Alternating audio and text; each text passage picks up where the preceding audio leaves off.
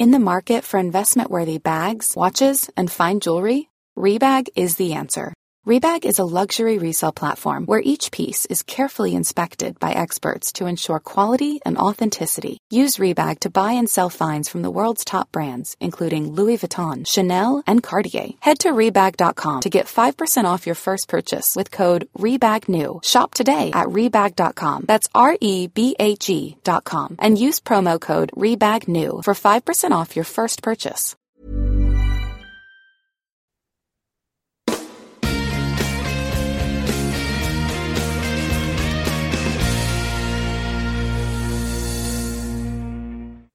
Bien, gracias por seguirnos acompañando. Ahora para la cara B eh, ya eh, despedimos a Mario en la primera parte. Ahora damos la bienvenida a Gastón Giribet, que se suma a nuestra tertulia.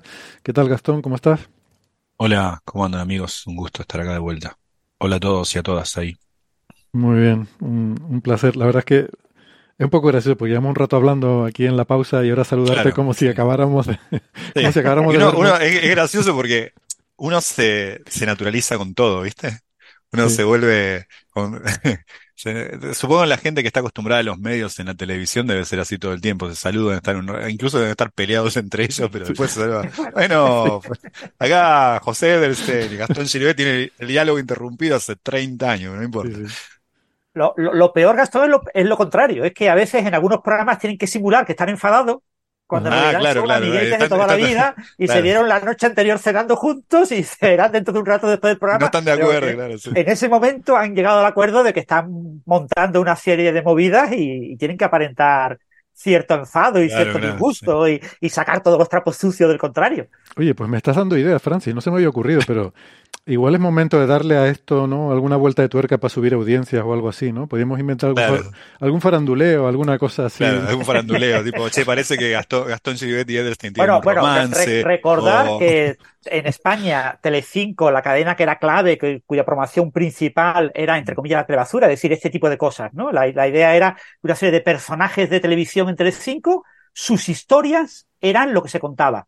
Y todas las noticias eran alrededor de su historia, que si se pelean, que si se juntan, que si uno le engaña al otro. Todo, todo era esa movida. Y esa movida ha estado funcionando durante mm, 15 años en España y empezó a caer el año pasado que la otra cadena, Antena 3, empezó a superar a Telecinco y ahora Telecinco ha tenido que reestructurar parte de su, eh, De su basura. programación eh, con objeto de minimizar este tipo de cosas y convertir a esos tertulianos que se supone que, que lo único que hablaban era de ellos mismos, eh, Claro, pues convertirlos en, en personajes de reality show o convertirlos en expertos de, en actualidad como si fueran periodistas, ¿no? Bueno, sepan Eh, nuestros oy- oyentes que eso no pasa con nosotros. No somos, nosotros somos personas sin vida social, sin vida amorosa, sin vida. Nosotros solo nos dedicamos a la ciencia. y Es un embole, así que hablemos de ciencia. Yo, esta es mi vida social, lo que estamos haciendo aquí. El rato que estoy con gente a la semana es, es este rato, por eso, por eso lo hago realmente. La gente me pregunta, bueno, todos los años, tal, no sé. Y es que si no, no vería a Me nadie. Me gustaría a mí tener un escándalo que contar. Bueno, pero que eso, eh, que comento, que eso ya no está funcionando. O sea, que lo mismo, si lo hacemos en el programa, reducimos la audiencia en lugar de aumentarla, porque ahora están cambiando esas dinámicas y ya no es tan relevante ese tipo de, al menos en la televisión española eh, pública, ¿no? Vaya, hombre, me cachi. Bueno, Se están pasando a la televisión privada. De hecho, Netflix eh, ha comprado estos programas de prensa rosa a la gran compañía que montaba esos programas en España, que no me acuerdo cómo se llama. eh, ahora está trabajando para, para Netflix. para Netflix, bueno. Bueno, eso lo que significa es que eso ahora es de pago. Es decir, que No, e- eso significa que ahora la gente lo ve a propósito. No, Ya, ya, no, la no enciende la tele y se lo encuentra gratis, sino que tiene que buscarlo. Es decir, Mm. pues quiero verlo, quiero disfrutar, quiero seguir enterándome de todas esas comidillas que tienen estos señores y de cómo en la última discoteca uno le llamó tonto al otro. ¿no? Y, y se dirán dos horas a hablar de por qué le llamo tonto o no le llamo tonto. ¿no? Si se le llamó y si no le llamó, yo lo escuché, tú no lo escuchaste, eh, a mí me lo dijo, eh, o sea, y montar todo eso. tenemos que montar más debate aquí. Siempre lo he dicho, tenemos, tenemos poco debate. Eso al final es Bueno, el- pues vamos a debatir el sobre. Betelgeuse. Venga, Claro, debatamos sobre eso. para empezar, yo digo que sí se Betelgeuse. Venga, pues Betelgeuse. No, pero eso, es que eso no es el debate, ¿ves? ya empezamos mal. el debate es ese. es Yo, que- que- yo- yo debo decir que ayer, ayer, cuando, ayer a la tarde, cuando estaba pensando, estaba pre- pre- preparando algunas cosas, de- dije, bueno, para hacer un poco más de Betelgeuse. Había leído el paper, pero.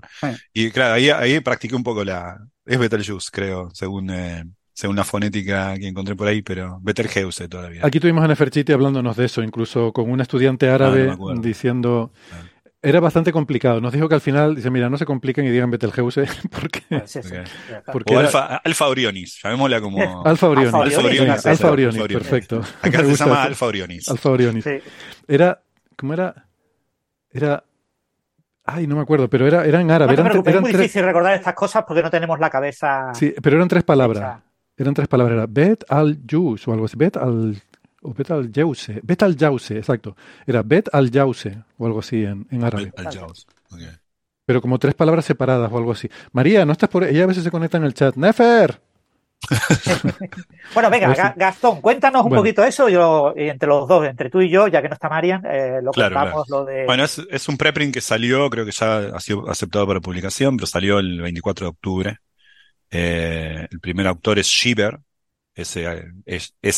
S-H-I-B larga R, Shiver. Bueno, es un, es un, es un artículo que se llama algo así como eh, Bet- Be- Betelgeuse como, o sea, en inglés esa construcción es como pensada como el, la co- coalescencia de una estrella masiva y una compañera de menor masa. Es decir, la idea es la siguiente, es pensar que Betelgeuse, como se forma Betelgeuse, o Alfa Orionis para nosotros, esta estrella muy luminosa, no, de- no digamos de las 10 más luminosas del cielo, eh, de la segunda más luminosa de la constelación de Orión, de ahí el nombre Alfa Orionis, eh, es, la del, es la del hombro medio rojiza del cazador, ¿no? La más luminosa es Rigel. Ah, ah, ah, ajá, ah, pero Alfa no es la más luminosa.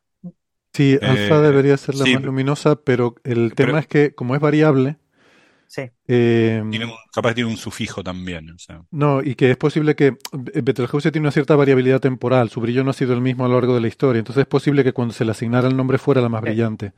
Puede ser, pues varía, de hecho varía, varía en grande, tiene una frecuencia de variación muy grande, bastante difícil de predecir. Recordarán la discusión que tuvimos circa 2020, que había disminuido mucho su, su, su intensidad, entonces las, las personas, como sabemos que el final de una estrella como Betelgeuse es una, una estrella muy masiva, es una gigante roja, muy masiva, bastante añejada, que el final de esa estrella va a ser una explosión de supernova, en, mucha gente al principio del 2020, si no recuerdo mal el año, pero circa 2020, eh, se especulaba con que esa disminución de su brillo, bastante abrupto por cierto, se debía a una especie de anticipo de que próximamente, entendido este, esta palabra próximamente en muchísimos años, para- comparado con la escala humana, iba a explotar. Bueno, resulta que hubo mucha discusión sobre eso, sobre si eso era síntoma o no de que estuviese en el estadio final de, su vida.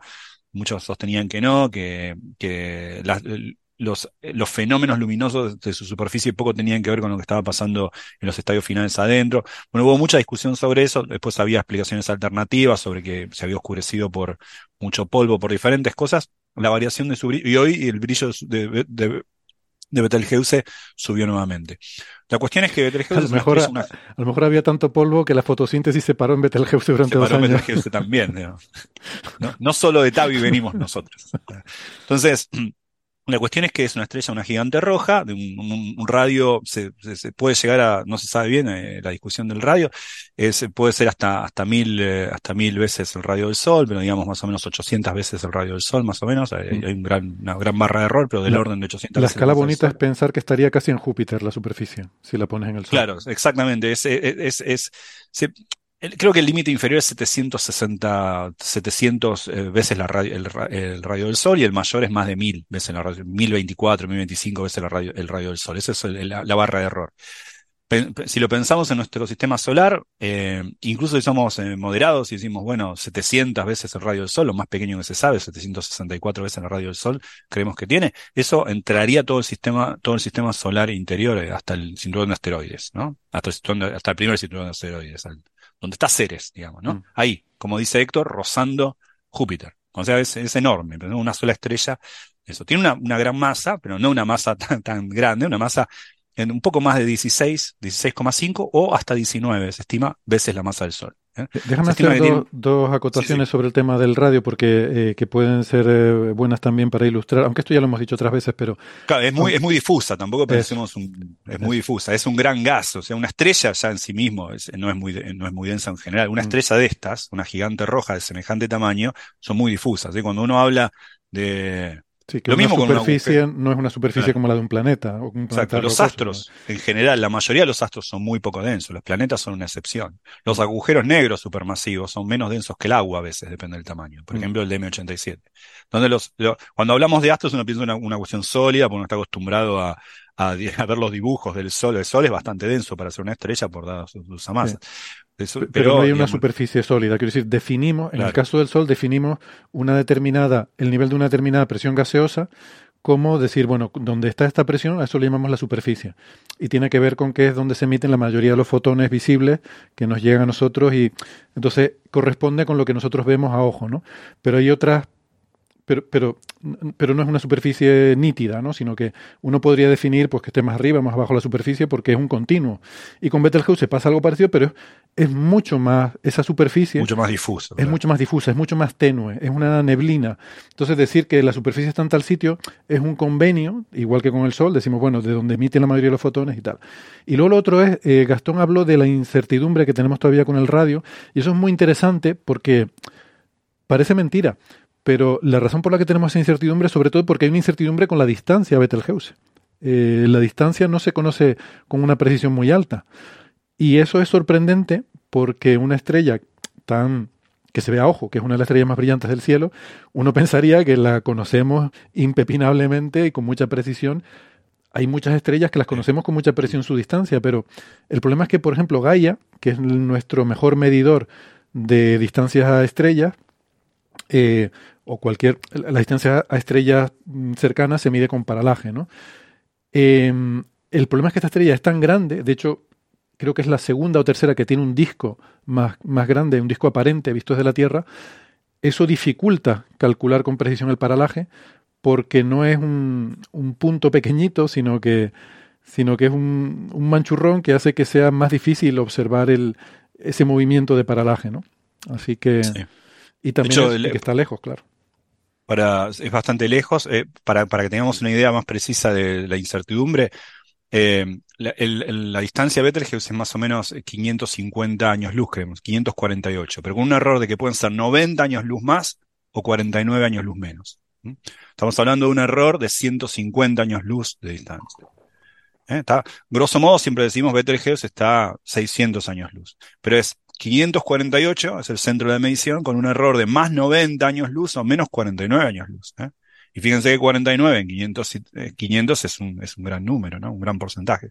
Eso es sorprendente porque, bueno, es una estrella que se ve a simple vista, muy grande. Una cuestión histórica me parece importante es que Betelgeuse fue, dado el tamaño que tiene y la distancia, que si bien son 500 años luz o más, más cerca de 600 años luz, es una estrella eh, muy grande para la distancia en la que está. No tenemos estrellas cercas tan grandes. Es una estrella, ya en per se es muy grande como estrella, pero encima está relativamente cerca. Está lejos, pero relativamente lejos para hacer una medición precisa de su distancia, pero cerca como para que la veamos a simple vista. Incluso es una de las 10 más o 20 más, más luminosas del cielo.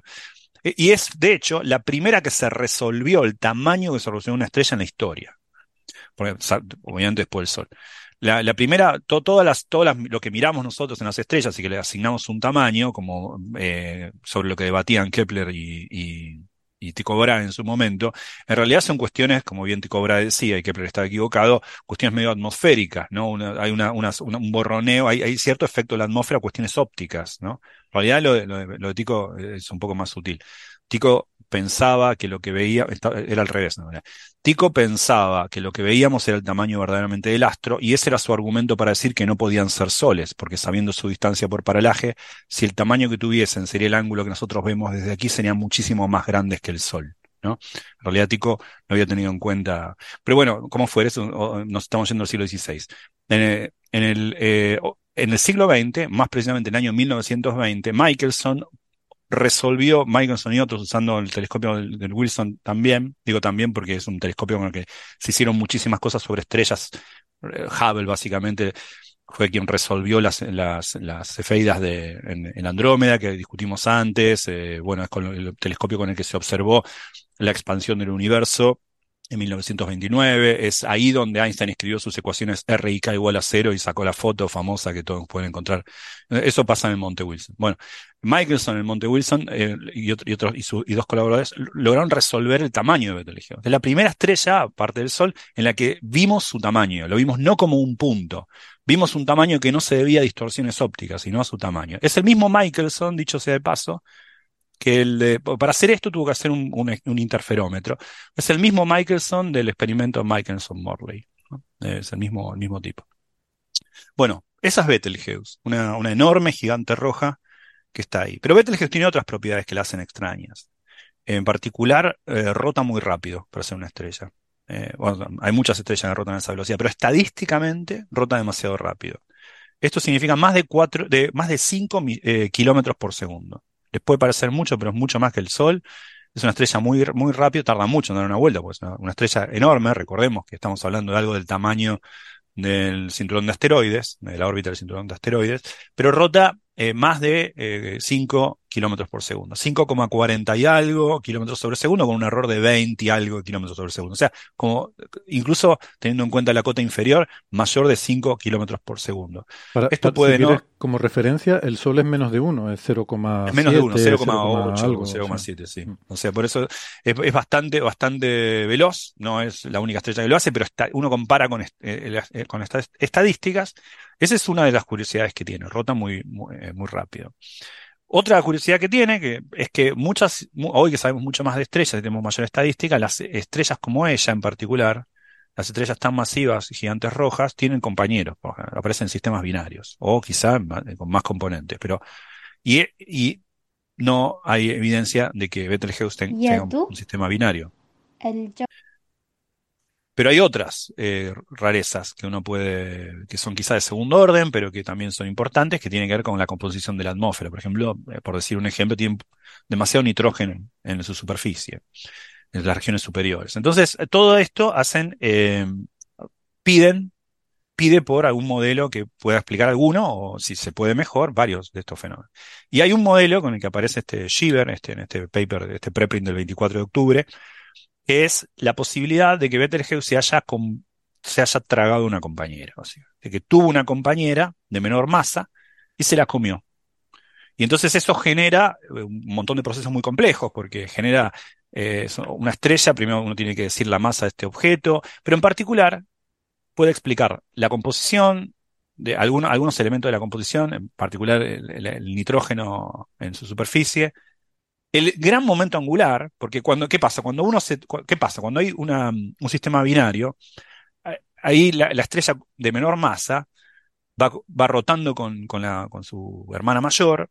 Y claro, como decía Héctor, ¿no? Eh, esto no, la estrella dónde termina? Esto es, es, algo que se extiende mucho, mucho más. O sea, la estrella es un gran gas difuso, pero se va extendiendo y eso entorpece el andar de su compañero, le va, va generando fricción y eso va haciendo que la estrella, una estrella termina frenándose al orbitar la otra y termina tragándosela, pero se conserva el momento angular del sistema. Entonces, el momento angular del sistema estaba dado por la rotación intrínseca de una estrella, por la rotación intrínseca de la otra, y por la rotación orbital de la menos pesada en torno a la más pesada, o mejor dicho, la rotación orbital de las dos en torno al centro común, que coincide prácticamente con el centro de la más pesada. Entonces, el precio a pagar por haber comido el momento angular de su compañera cuando, la, cuando dejó de estar y dejó de orbitar es haber aumentado su rotación intrínseca. Entonces, es básicamente como las bailarinas o los bailarines que cierran los brazos y aumentan su velocidad de giro. En ese caso es, cierro los brazos, es me como a mi compañera la incorporo a mí, el, valor, para conservar el momento angular, empiezo, adquiero su momento angular y empiezo a girar más rápido. Eso explicaría, por ejemplo, el aumento de la rotación de Betelgeuse.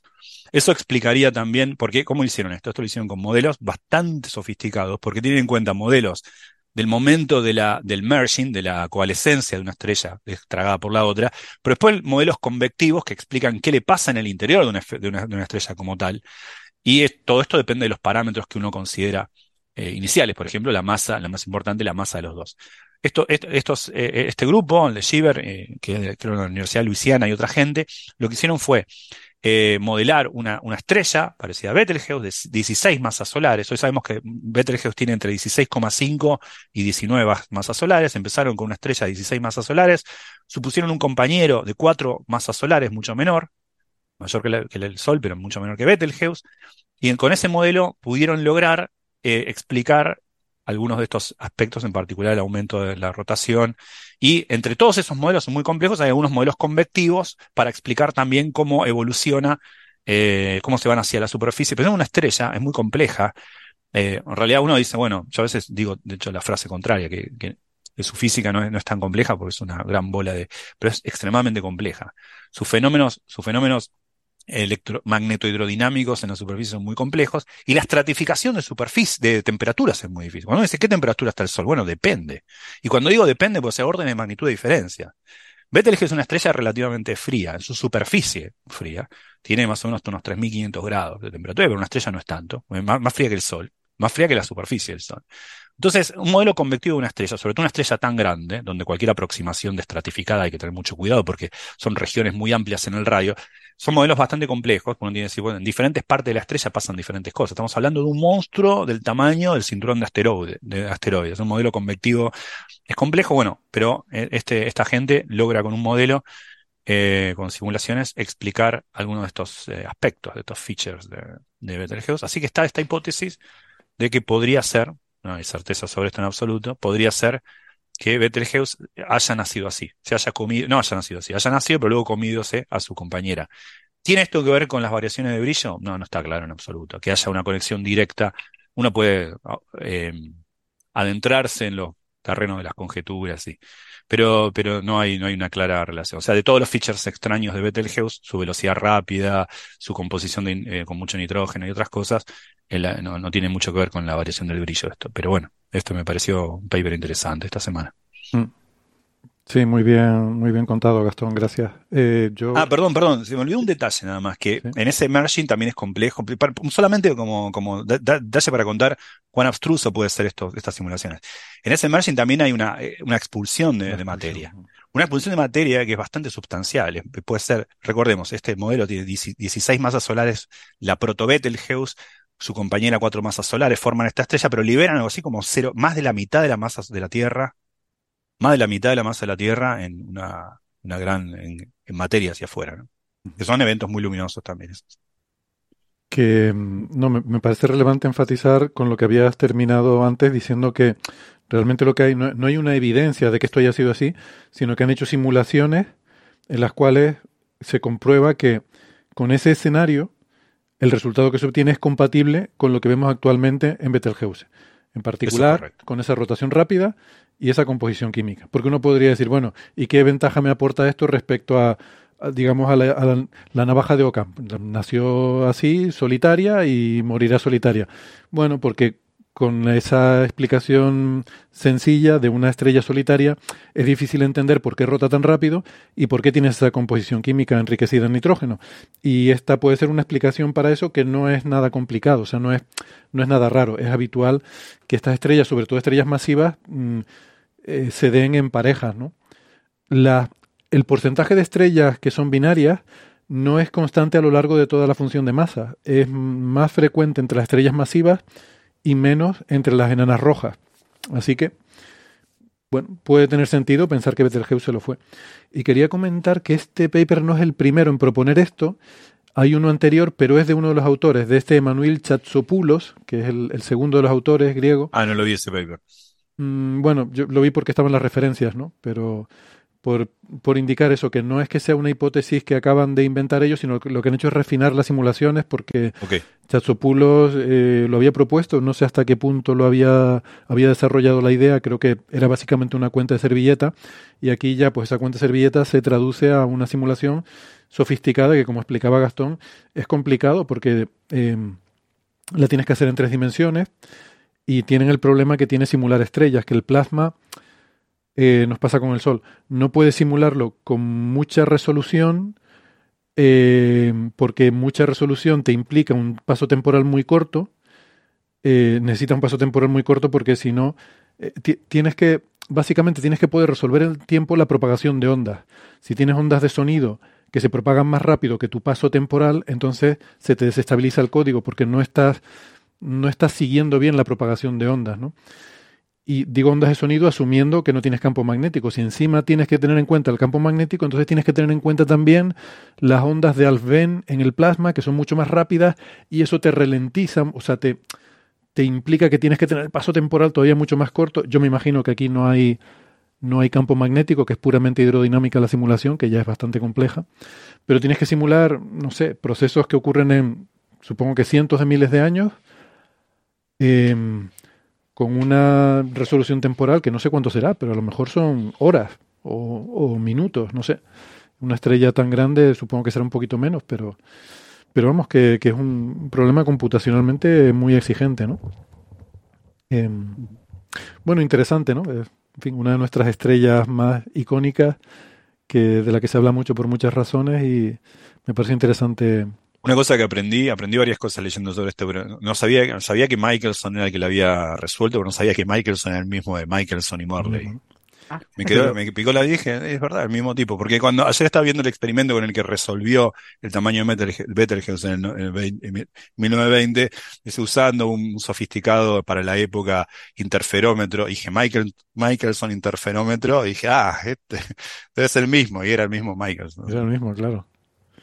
Sí, claro. El Michelson de los interferómetros, ¿no? ¿Cuántos, cuántos puede haber? Claro, eh. todos tenés un problema de interferómetros a principios de siglo. Michelson. Eh, pido disculpas porque antes se, se, escuchó. Es que estuve buscando y conseguí recuperar el audio que nos había enviado Neferchiti con el, la pronunciación en árabe que le mandó su estudiante y lo, lo tengo por aquí. Eh, como digo, creo, creo que sonó antes un poco mientras hablaba Gastón. Te, te pido disculpas, Gastón. sí.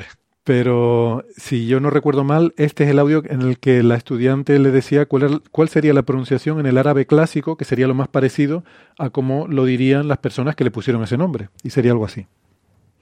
Yedu el jauza. Yedu el jauza. Como yeto el jauza.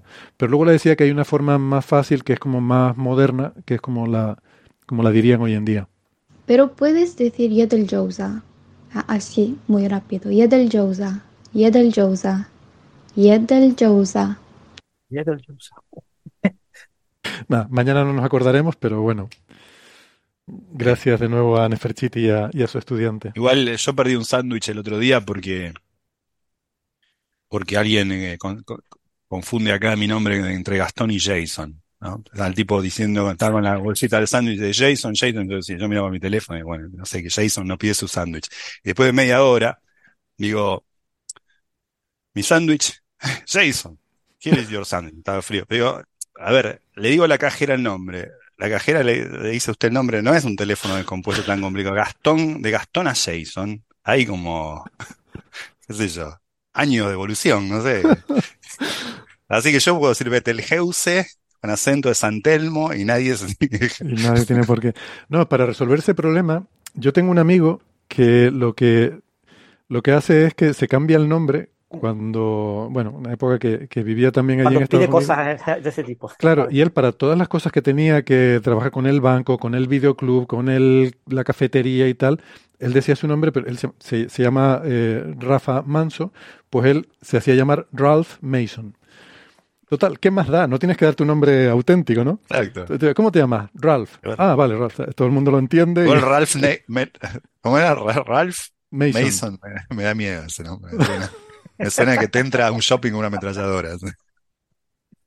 Bueno, yo, yo, debo de confesar que cuando tengo que pedir dar mi nombre en bares, en sitios en los que hay una lista y tienes que dar un nombre, siempre doy el nombre de mi hijo, que es un nombre bastante poco probable eh, aquí en Málaga, eh, lo elegimos especialmente por eso, y, entonces suelo dar el nombre de mi hijo y de esa manera no sé, porque si digo que soy Paco, Francisco, Francis, hay tantos Paco, Francisco y Francis aquí en Málaga que con toda seguridad va a haber alguien que coincida. Doy, un nombre mucho más excepcional y así no hay ningún problema.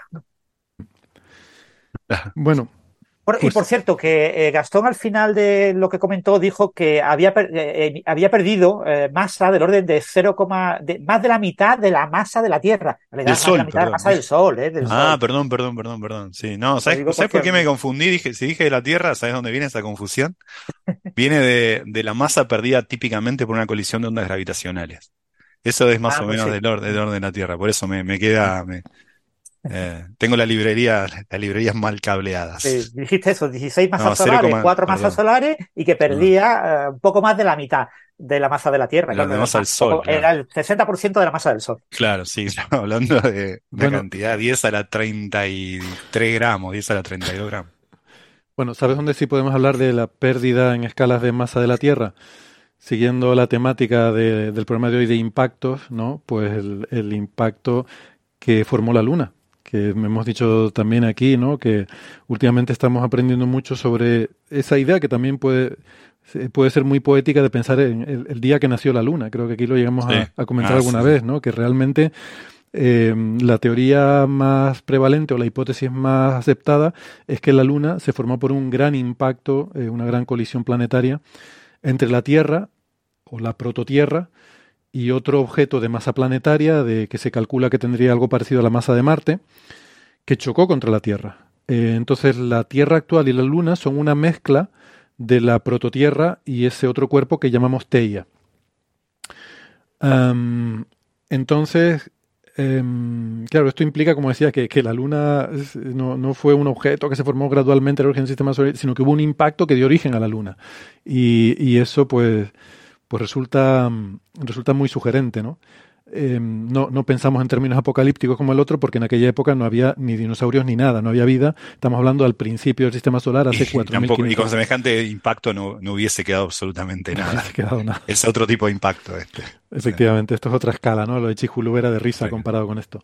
Sí. Esto es hace 4.500 millones de años, al principio del sistema solar, cuando estaban en formación los planetas, ¿no? Em, claro, la idea, eh, yo, yo recuerdo cuando me hablaban de esta, de esta hipótesis, ¿no? Hace muchos años, pues a mí me sonaba como que esta- esto no puede ser, porque la Luna es redonda, ¿cómo va a chocar algo y, va a arrancar justo un trozo redondo que... Entonces, bueno, para que la gente se ponga en contexto por si tienen la misma idea que tenía yo, claro, la, la cosa no funciona exactamente así. Se produce un impacto y es, es tan brutal la liberación de energía que no es que salten fragmentos sólidos, sino que aquello todo se funde, se funde, se licúa, se mezcla, salta un montón del, imagínate como eh, material fundido, como la lava, magma, eh, mucho de eso salta al espacio y, mu- y mucho de ese material se pierde, pero hay otra parte que queda en órbita, queda atrapado por la gravedad de la Tierra, queda en órbita de la Tierra y se forma, tienes una especie de pelota de la Tierra que, que es como de, de un, de un fluido fundido rodeado a su vez por eh, burbujas de material fundido formando un anillo alrededor de la Tierra. Y ese anillo poco a poco va coalesciendo, bueno, partes vuelven a caer a la Tierra y partes van formando el satélite que luego sería la Luna, pero eso es todo material fundido. Y luego eso se va solidificando, se va solidificando y te quedan dos esferitas perfectas, la Tierra y la Luna.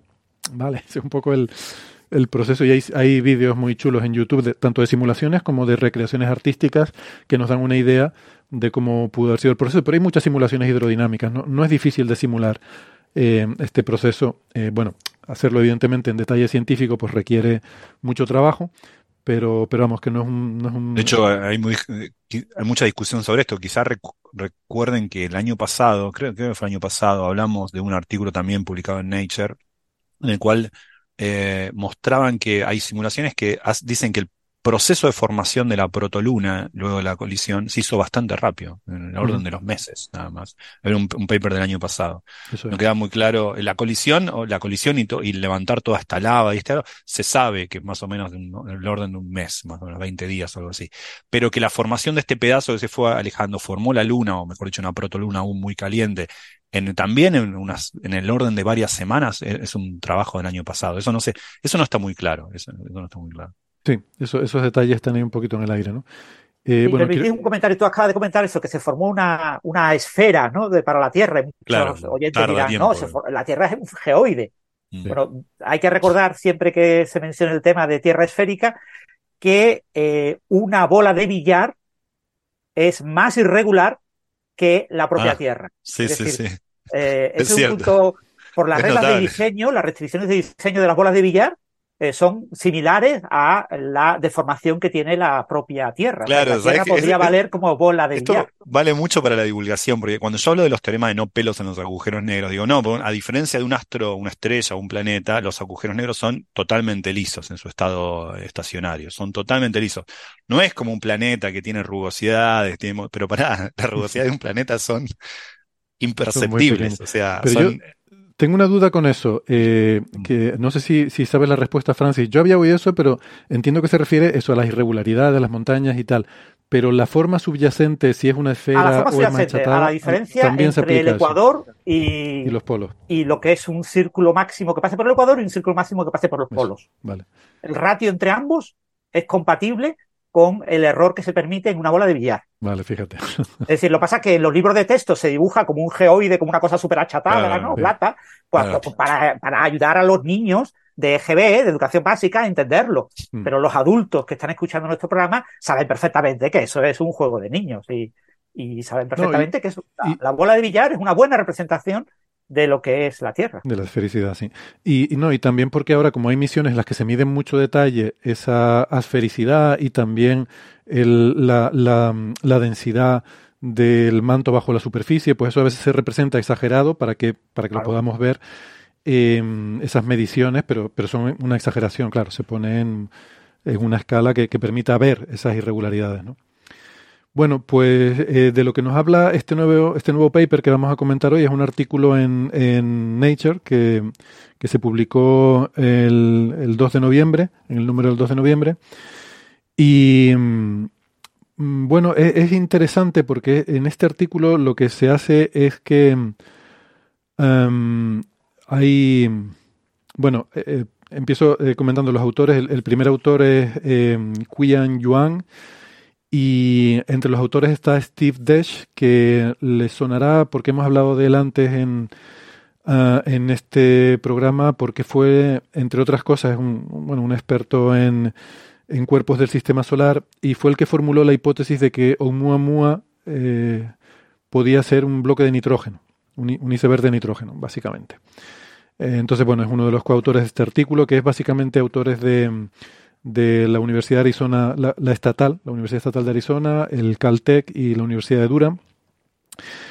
Y em, de lo que trata este artículo es de considerar eh, la, la idea de que hay unas anomalías geológicas en la Tierra que se llaman LLVP, que son las siglas de, ¿cómo era? Low- parece, parece un oxímoron, es Large Low Velocity Province. Exacto. Me gusta, me gusta que digan province porque me hace acordar, usar province ahí me suena poético, me, me recuerda algo de Borges que dice, hay enteras provincias del ser que no requieren del tiempo. Bueno, provi- acá provincia es un pedazo de tierra dentro, es- pero parece un oxímoron porque es large, low velocity, pero, pero son, pero el large va a province y low velocity, es, es como provin- grandes provincias de baja velocidad. Large, eh, por eso LLVP, Exacto. large, low velocity provinces. Es verdad, no, no lo había pensado, pero sí suena contradictorio lo de large y low. Claro, pero claro, sí. large no Por eso le ponen un a guion para aclararlo, porque si no queda raro. Cosa del inglés. Bueno, Sus ¿y naturales, digamos. Una velocidad no sería large, sería high en todo caso. ¿no? Una velocidad es Ah. alta, pero no es grande, ¿no? Grande aplicado a velocidad no tendría mucho sentido. Pero sí, existen estas, estas provincias de, que son de tamaño continental, son miles de kilómetros, eh, que, que existen, se han detectado por eh, sismología, eh, básicamente en, la frontera entre el manto y el core, el, el núcleo de la Tierra, ¿no? En esa interfaz entre el núcleo de la Tierra y el manto hay unas regiones que son un poco más densas. Es poco, realmente es un 1 o 2% más de densidad, lo que se ha medido. Y son regiones que eh, tienen una composición química algo diferente, en particular en la abundancia de hierro. Eh, no recuerdo ahora si es, creo que están enriquecidas en hierro con respecto al resto del manto. Y además lo de low velocity es porque no siguen el, están como muy estáticas, ¿no? no siguen el resto del flujo de la convección que se da en el, en el manto. Y, tienen una cierta estructura tridimensional, o sea, no, no es solamente una capa ahí, sino que tienen, es como una protrusión hacia arriba desde, desde, esa desde esa interfaz entre el núcleo y el manto, eh, pues hay como una superficie ahí, pero también hay protrusiones hacia arriba, como si fuera una especie de cosa amorfa que está ahí embebida dentro del manto de la Tierra, en la parte, en el fondo del manto de la Tierra, por así decirlo. Eh, eh, Héctor, lo de baja velocidad se refiere a, cómo se descubrieron por ondas sísmicas. Ah, por ondas Las ondas sísmicas van a baja velocidad en esa región. De acuerdo. No, no es que se muevan pocos, están más o menos pegadas ahí en la interfase entre el núcleo y el manto. Vale, a mí me sorprendía porque efectivamente la convección es muy lenta, ¿no? Eh, existe convección en el manto de la convección son estos movimientos que tienen lugar eh, cuando tienes algo caliente abajo y más frío arriba y se genera en ciertas condiciones dependiendo de cuánto sea la variación de temperatura. Yo entendía, yo entendía lo que, lo mismo que Francis, que como hacen estas tomografías sísmicas de la Tierra, eh, uno dice, bueno, hay regiones donde estas ondas eh, van más lentos que las otras. A mí me confundía igual un poco eso porque ingenuamente esperaba que las regiones de mayor densidad las ondas sísmicas fueran más rápidas, pero bueno, no es mm. así. Eh, después estuve mirando y no, no, es necesariamente así. Mm.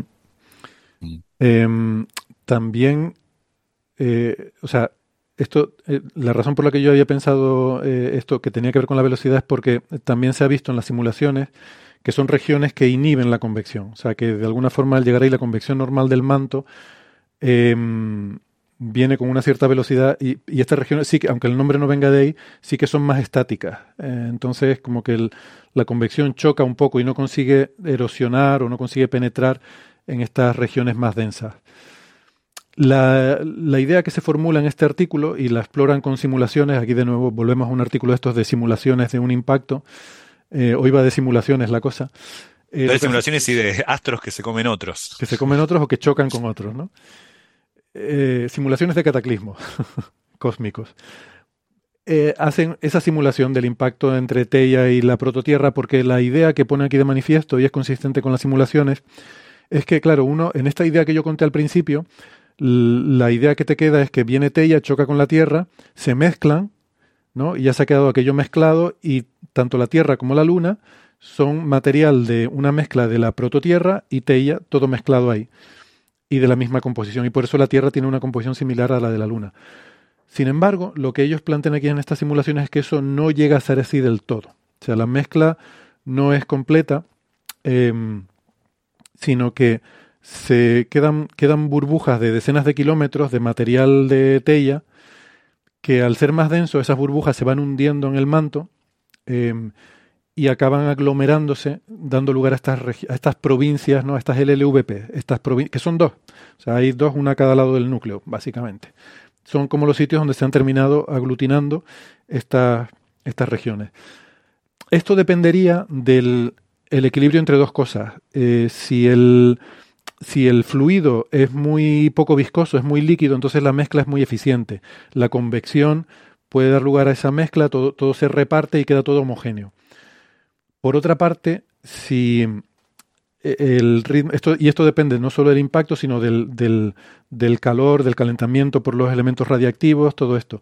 Por otra parte, si se enfría muy rápido, en ese enfriamiento puede ser que haya ocurrido el enfriamiento antes de que se termine de mezclar todo y queden estas, estos grumos de tella que no sé, es como el colacao que según la temperatura, si pones leche fría, se te quedan todos los grumos del colacao, pero si la leche está muy caliente, a poquito que lo, que lo revuelvas, enseguida se disuelve rápido, ¿no? Pues eh, algo así va con esto. Y creo que la idea, por, bueno, por simplificar también, es que siempre se había pensado que había una mezcla bastante completa, pero las simulaciones que ellos hacen les salen que probablemente, con las condiciones esperables de esa colisión, no se produjo esa, esa mezcla total y quedaron estos grumos. Y al solidificarse, eh, o sea, se solidificó el manto antes de que se terminara la mezcla.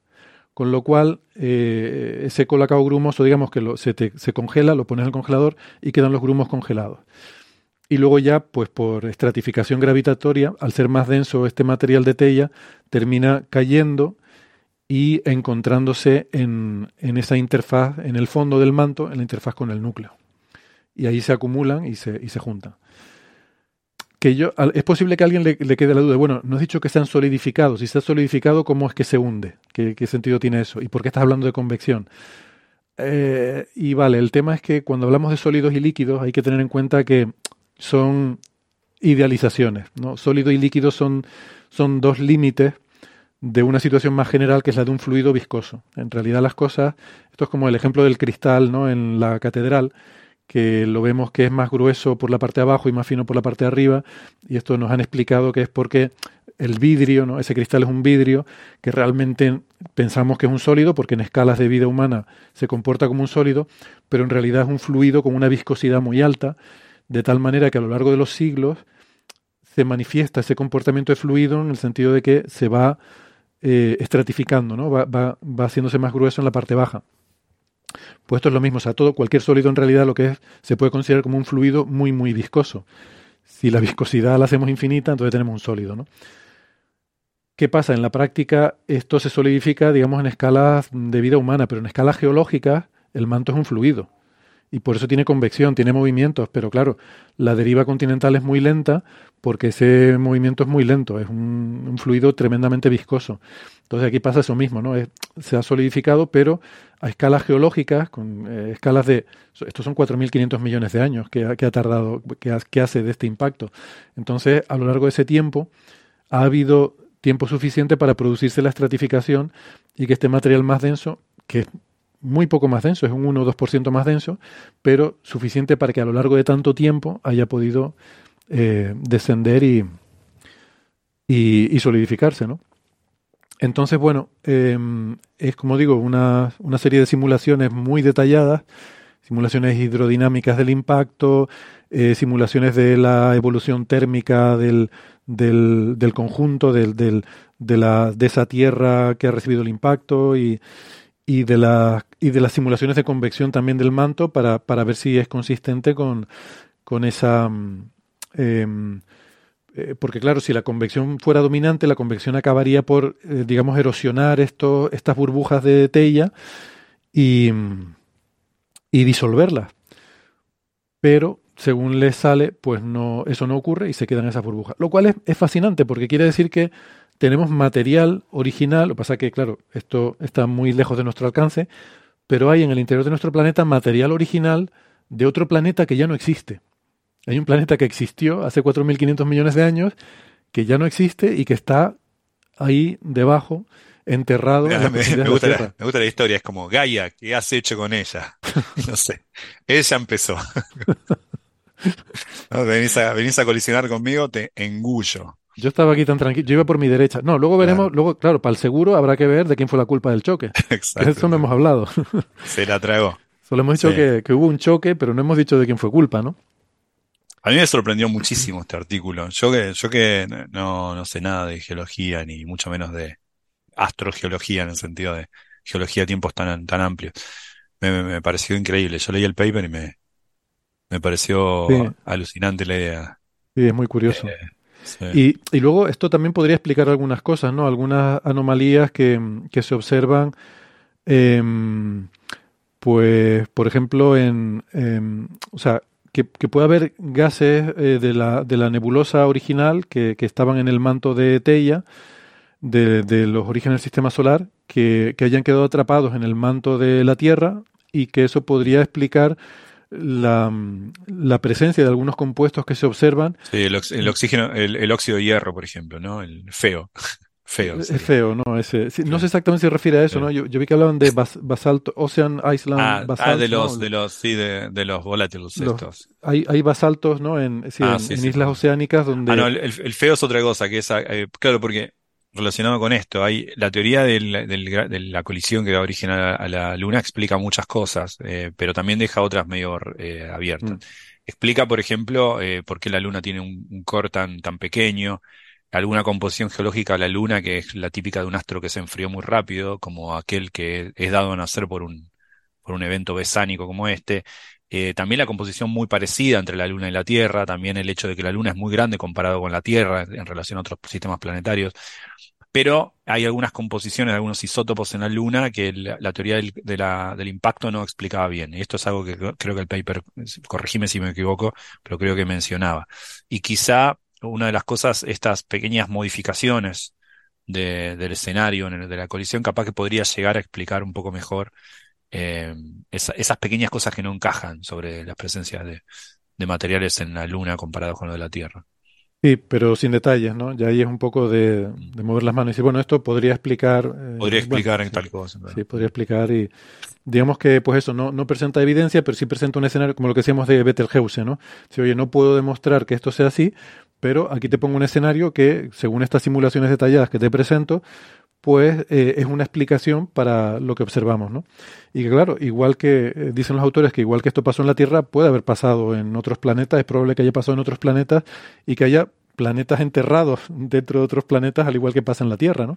Y a lo mejor haciendo sismología, como estamos haciendo ahora sismología de Marte, si consiguiéramos, bueno, que funcionara bien algo como el InSight y tener un, claro. Porque está bueno pensar lo complejo que fue el comienzo del, sistema solar. El sistema solar no es solamente la hipótesis nebular de un montón de pedazos que quedaron en torno a una estrella y se fueron formando, sino que eh, ya existían los planetas cuando todavía se hacían sus cosas. Es decir, no solamente Teia chocó con Gaia o con la actual Gaia, con la Tierra, sino también Júpiter en un momento achicó mucho su órbita, limpió de planetas eh, y después se alejó hasta donde está de nuevo. ¿eh? se acercó muchísimo, cerca de, donde estamos nosotros, hasta el sistema solar interior, y luego se alejó de vuelta hasta donde está, limpió mucho, mm. destruyó probablemente otro planeta y formó el cinturón de asteroides, pero dentro del cinturón de asteroides el cuerpo más grande que Ceres quizá no es de ahí, sino que se escapó de los influjos de Júpiter, que o bien destruía planetas o bien los expulsaba directamente. O sea, es bien complejo la dinámica del sistema solar cuando ya estaba formado, grosso modo, cuando ya tenía cuerpos grandes. Sí, sí, sí. Como decía, los comienzos son violentos. Creo que empezaba así una frase en uno de los capítulos de Dune, ¿no? Los comienzos son tiempos complejos y a menudo violentos. Pues creo que se, se aplica muy bien al sistema solar.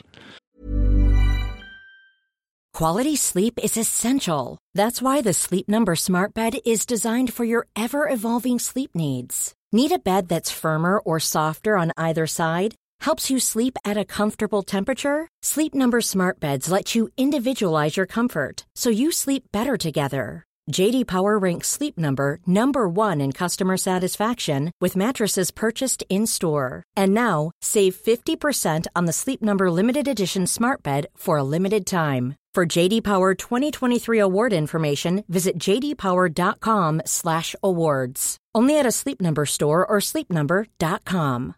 Here's a cool fact: a crocodile can't stick out its tongue. Another cool fact: you can get short-term health insurance for a month or just under a year in some states.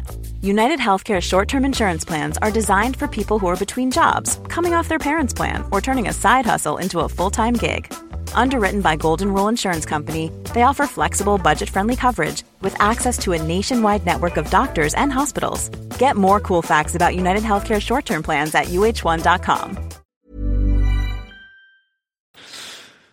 Bueno, eh, bien, pues si quieren pasamos de tema Y podemos hablar de un artículo que salió publicado en Nature que ha tenido mucha repercusión porque yo, no sé, se, ha contado de una forma... Yo la verdad es que no entiendo muy bien lo que han hecho. Debo confesar que he estado con GPT-4 ahí dándole bastante caña para que me explique muchas cosas, pero aprovechando que tengo aquí inteligencia natural, le voy a preguntar a, Gastón y a Francis que me lo expliquen, que seguro que lo harán mejor. Pero lo que sí me ha quedado claro es que esos titulares de que crean espacio eh, en el laboratorio o crean espacio-tiempo en el laboratorio, pues creo que son bastante confusos, ¿no? Porque da la impresión un poco de que aquí están creando una especie de agujero de gusano. Hemos hablado otras veces de estos titulares, de crear agujeros de gusano y tal.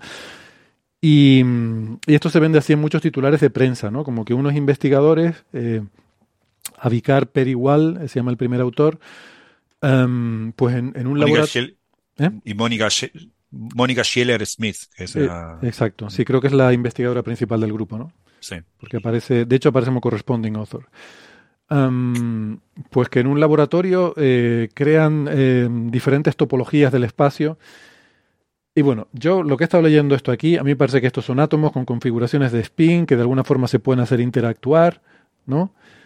Eh, entonces, bueno, no sé si Gastón o Francis, no sé quién, quién se lo ha leído. Francis, ¿tú, ¿tú, has tenido tiempo de leer este artículo y nos lo puedes explicar? Sí, si queréis comento yo un poco. Bueno, esto, esto lo tuiteó Gastón a partir de una nota de, de periodística del 26 de octubre de 2023 que eh, es curiosa porque hablaba de, de esta investigadora, de Mónica Slayer Smith, que está en la Universidad de Stanford, eh, como si estuviera trabajando recientemente en este tema eh, pero prácticamente cuando tú leías lo que estaba hablando, se refería a un artículo que, que se envió a mediados de 2021 a Archive y que se publicó en Nature en diciembre de 2021. O sea, que... Eh, sí, creo, creo que tiene... Corregime si me equivoco, pero creo que tiene algún Nature incluso sobre temas relacionados en 2016 con, con eh, ¿cómo se llama este coautor? Eh, Brian Sing Brian, sí, tiene varios artículos anteriores bueno, y, posteriores, por ejemplo, en PRL, en Physical Review Letters. O sea, ella sigue trabajando en esta línea, ¿no? La, la idea es una idea clásica, de conceptualmente clásica, eh, eh, ya hace ya muchos años, de mediados del siglo XX, que es la, idea de que el espacio-tiempo está hecho de átomos eh, de espacio-tiempo y que esos átomos son unas unidades, unas entidades abstractas, cuánticas, que interaccionan entre ellas, dando lugar a una especie de material eh, tridimensional que es el propio espacio-tiempo. Entonces, eh, eso no, no se sabe, no sabemos realmente si el espacio-tiempo estaría hecho de un gas de esos átomos de espacio-tiempo, o un líquido, o un sólido, o un supersólido, o un superconductor. Se han propuesto todas las propuestas posibles, ¿no?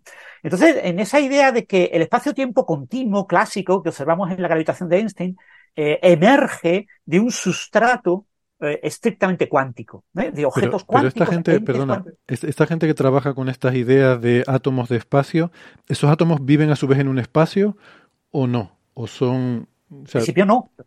En principio ellos son los que... Los que ellos son el propio espacio. Son entidades de carácter cuántico que interaccionan y lo que observamos como espacio-tiempo clásico es el resultado que emerge de esas interacciones y, cómo están conectados cada uno con su vecino es lo que define qué, punto Claro, es que hay que imaginarse que estos entes no están en el espacio y en el tiempo.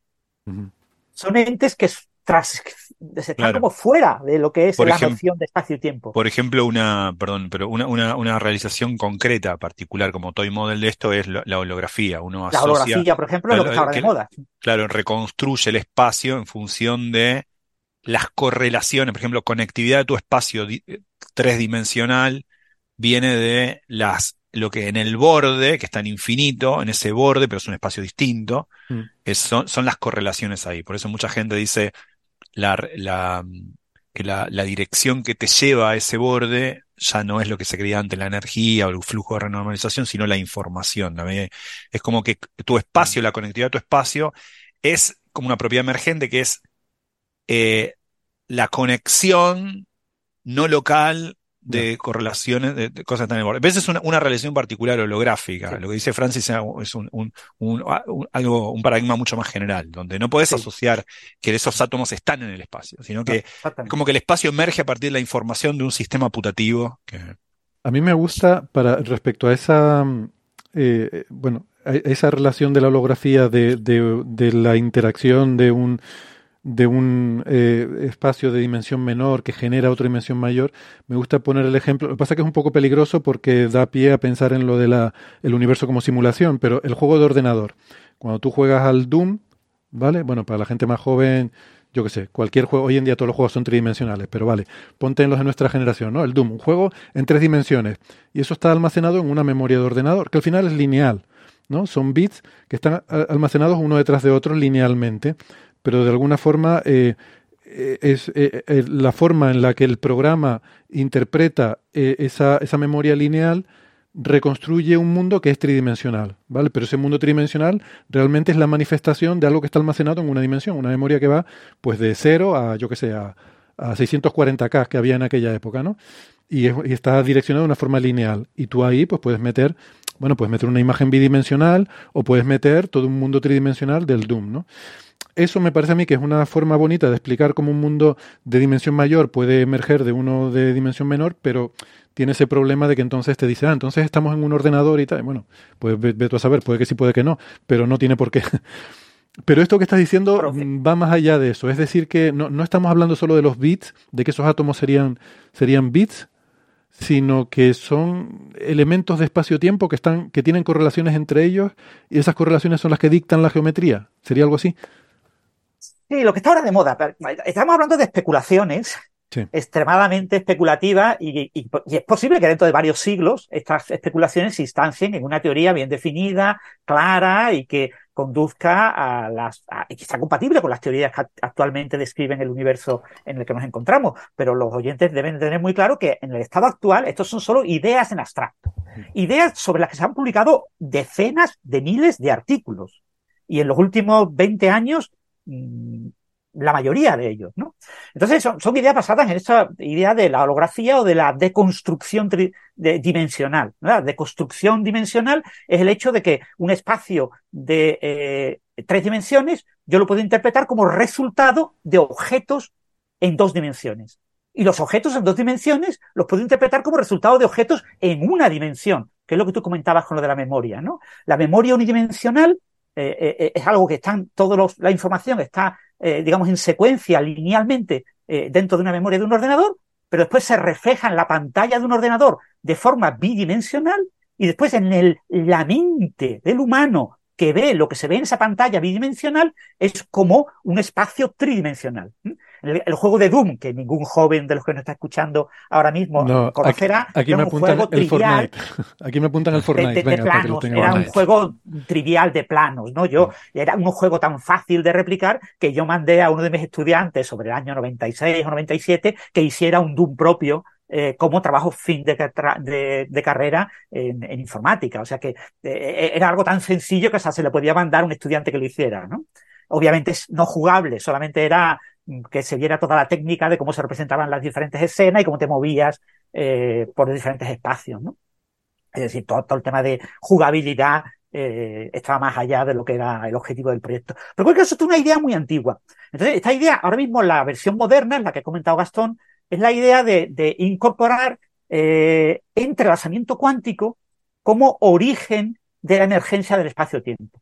Es decir, las unidades de espacio, esos entes que son eh, los átomos de espacio-tiempo, eh, lo que genera eh, una dimensión adicional vía la holografía es el propio entrelazamiento cuántico de esos objetos.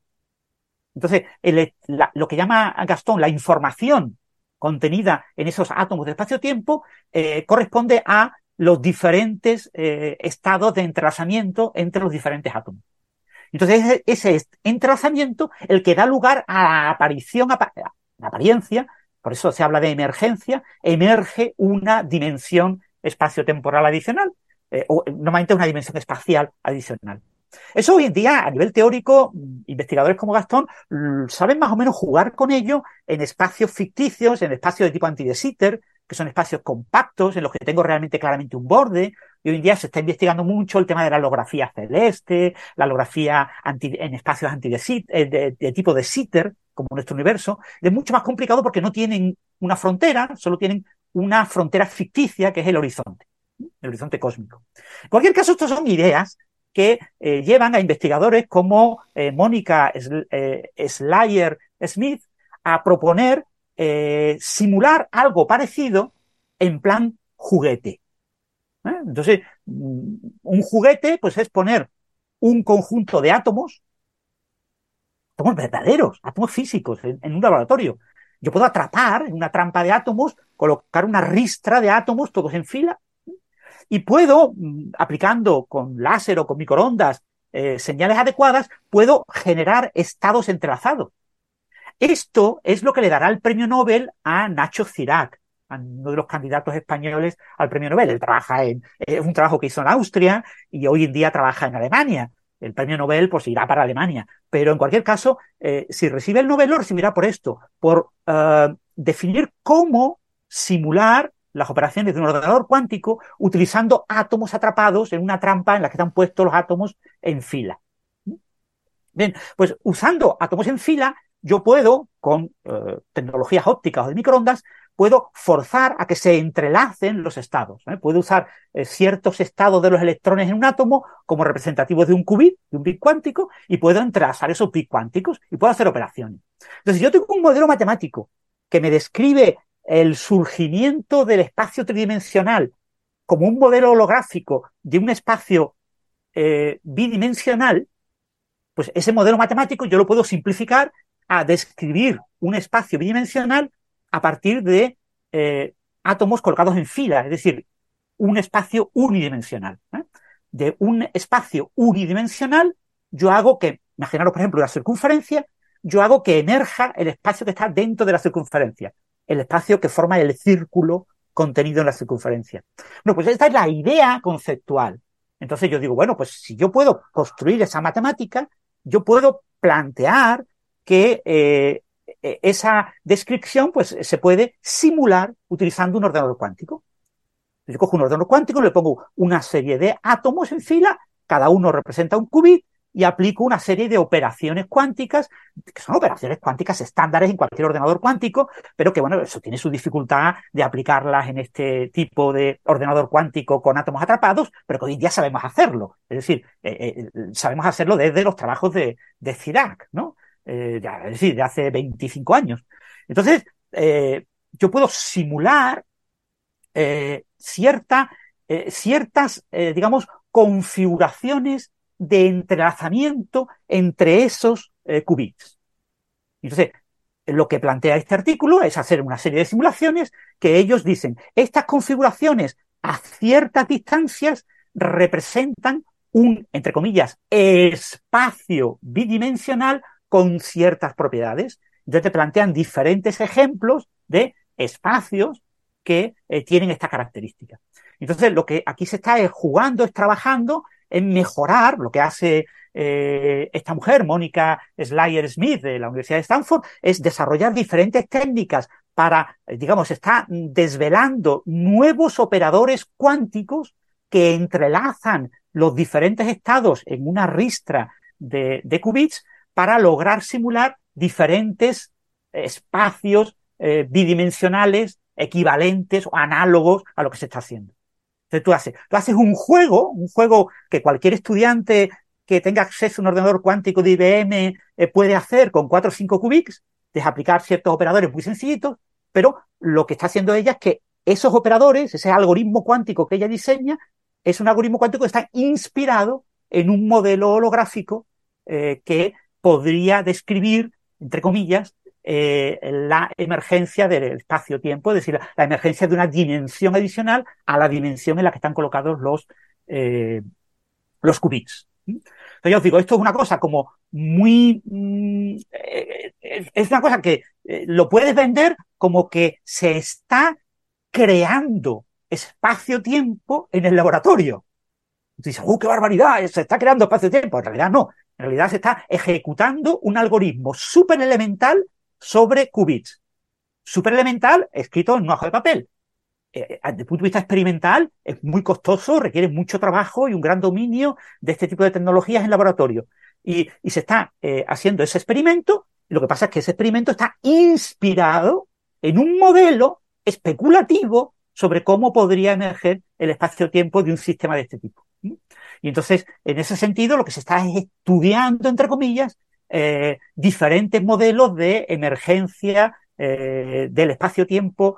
Eh, claro, cuando hablamos de espacio-tiempo continuo, fijaros que las correlaciones no locales asociadas al entrelazamiento es lo que refleja el espacio-tiempo. Es decir, el espacio-tiempo es virtual, ¿vale? No, no estemos pensando, tenemos ahí unos atomitos, unas bolitas, como un collar de, eh, como un collar de perlas. No tengo las diferentes perlitas, cada perlita es un átomo. No, no es que aparezca el espacio-tiempo en ese espacio donde se encuentran las perlitas, sino que las, los entrelazamientos entre diferentes perlitas, pues perlitas separadas a una distancia de cinco perlas, o eh, conecto eh, una con dos siguientes y después con una siguiente. Dos siguientes, una siguiente. Hago ese tipo de correlaciones eh, concretas y eso me representa un posible espacio bidimensional en la eh, distribución, digamos, en el espacio eh, de fases, el espacio paramétrico asociado al entrelazamiento. Entonces, es un espacio, eh, es una emergencia de un espacio abstracto que solo existe en la mente de los físicos que hacen estos experimentos y en la matemática que escriben en hojas de papel, pero que el experimento está, digamos, inspirado en esa, en esa matemática.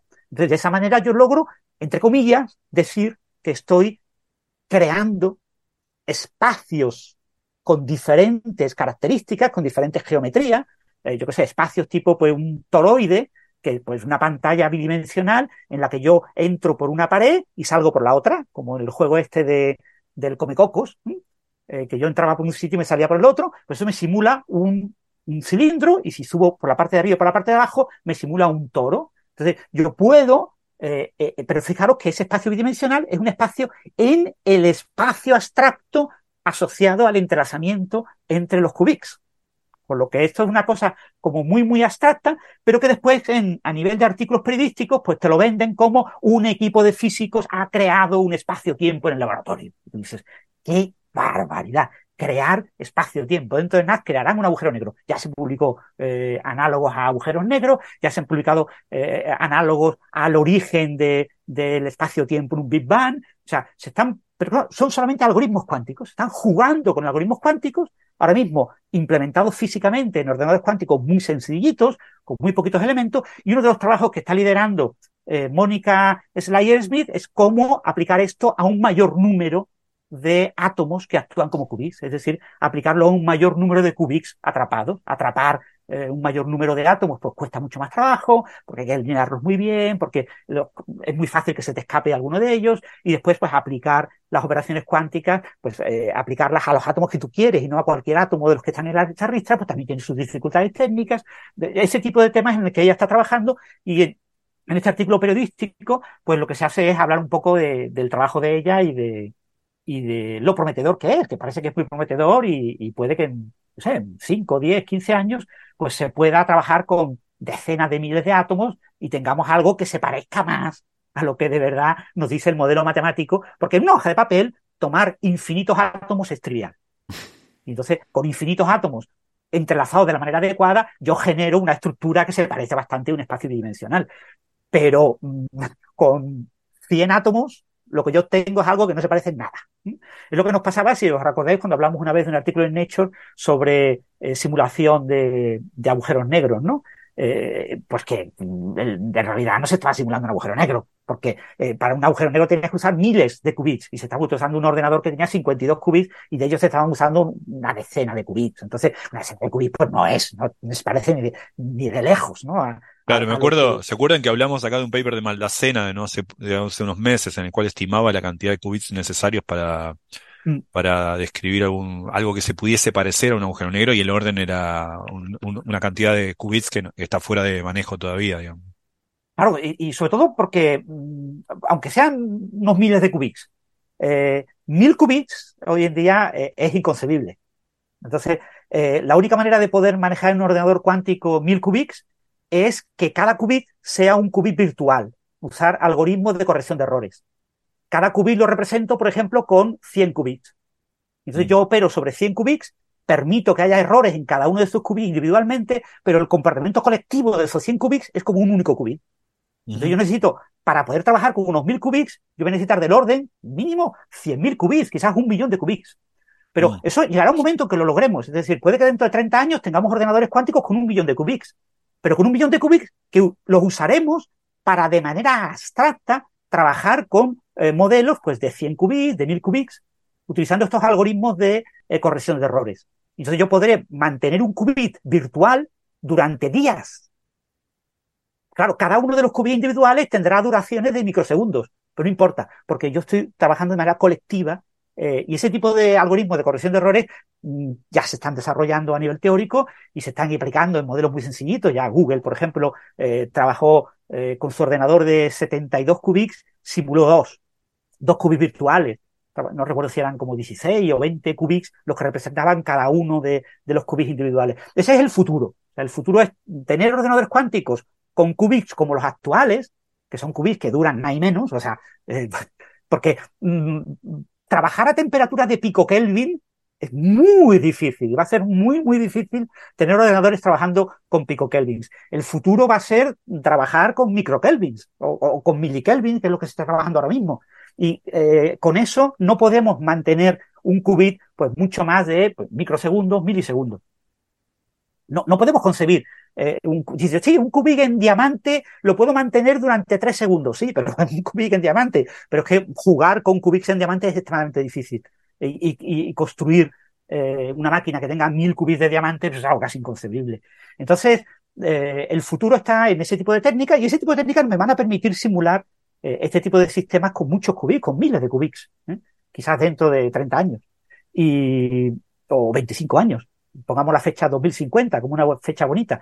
Y, y entonces, manejando ese tipo de cosas, sí podemos hacer modelos más parecidos a los modelos que escriben los físicos teóricos como Gastón, que, eh, claro, a nivel de ecuaciones matemáticas es muy fácil poner n qubits y, y jugar con los entrelazamientos para que me, me emerja ese espacio holográfico, eh, ese, esa dimensión holográfica adicional eh, en esas correlaciones puramente de información.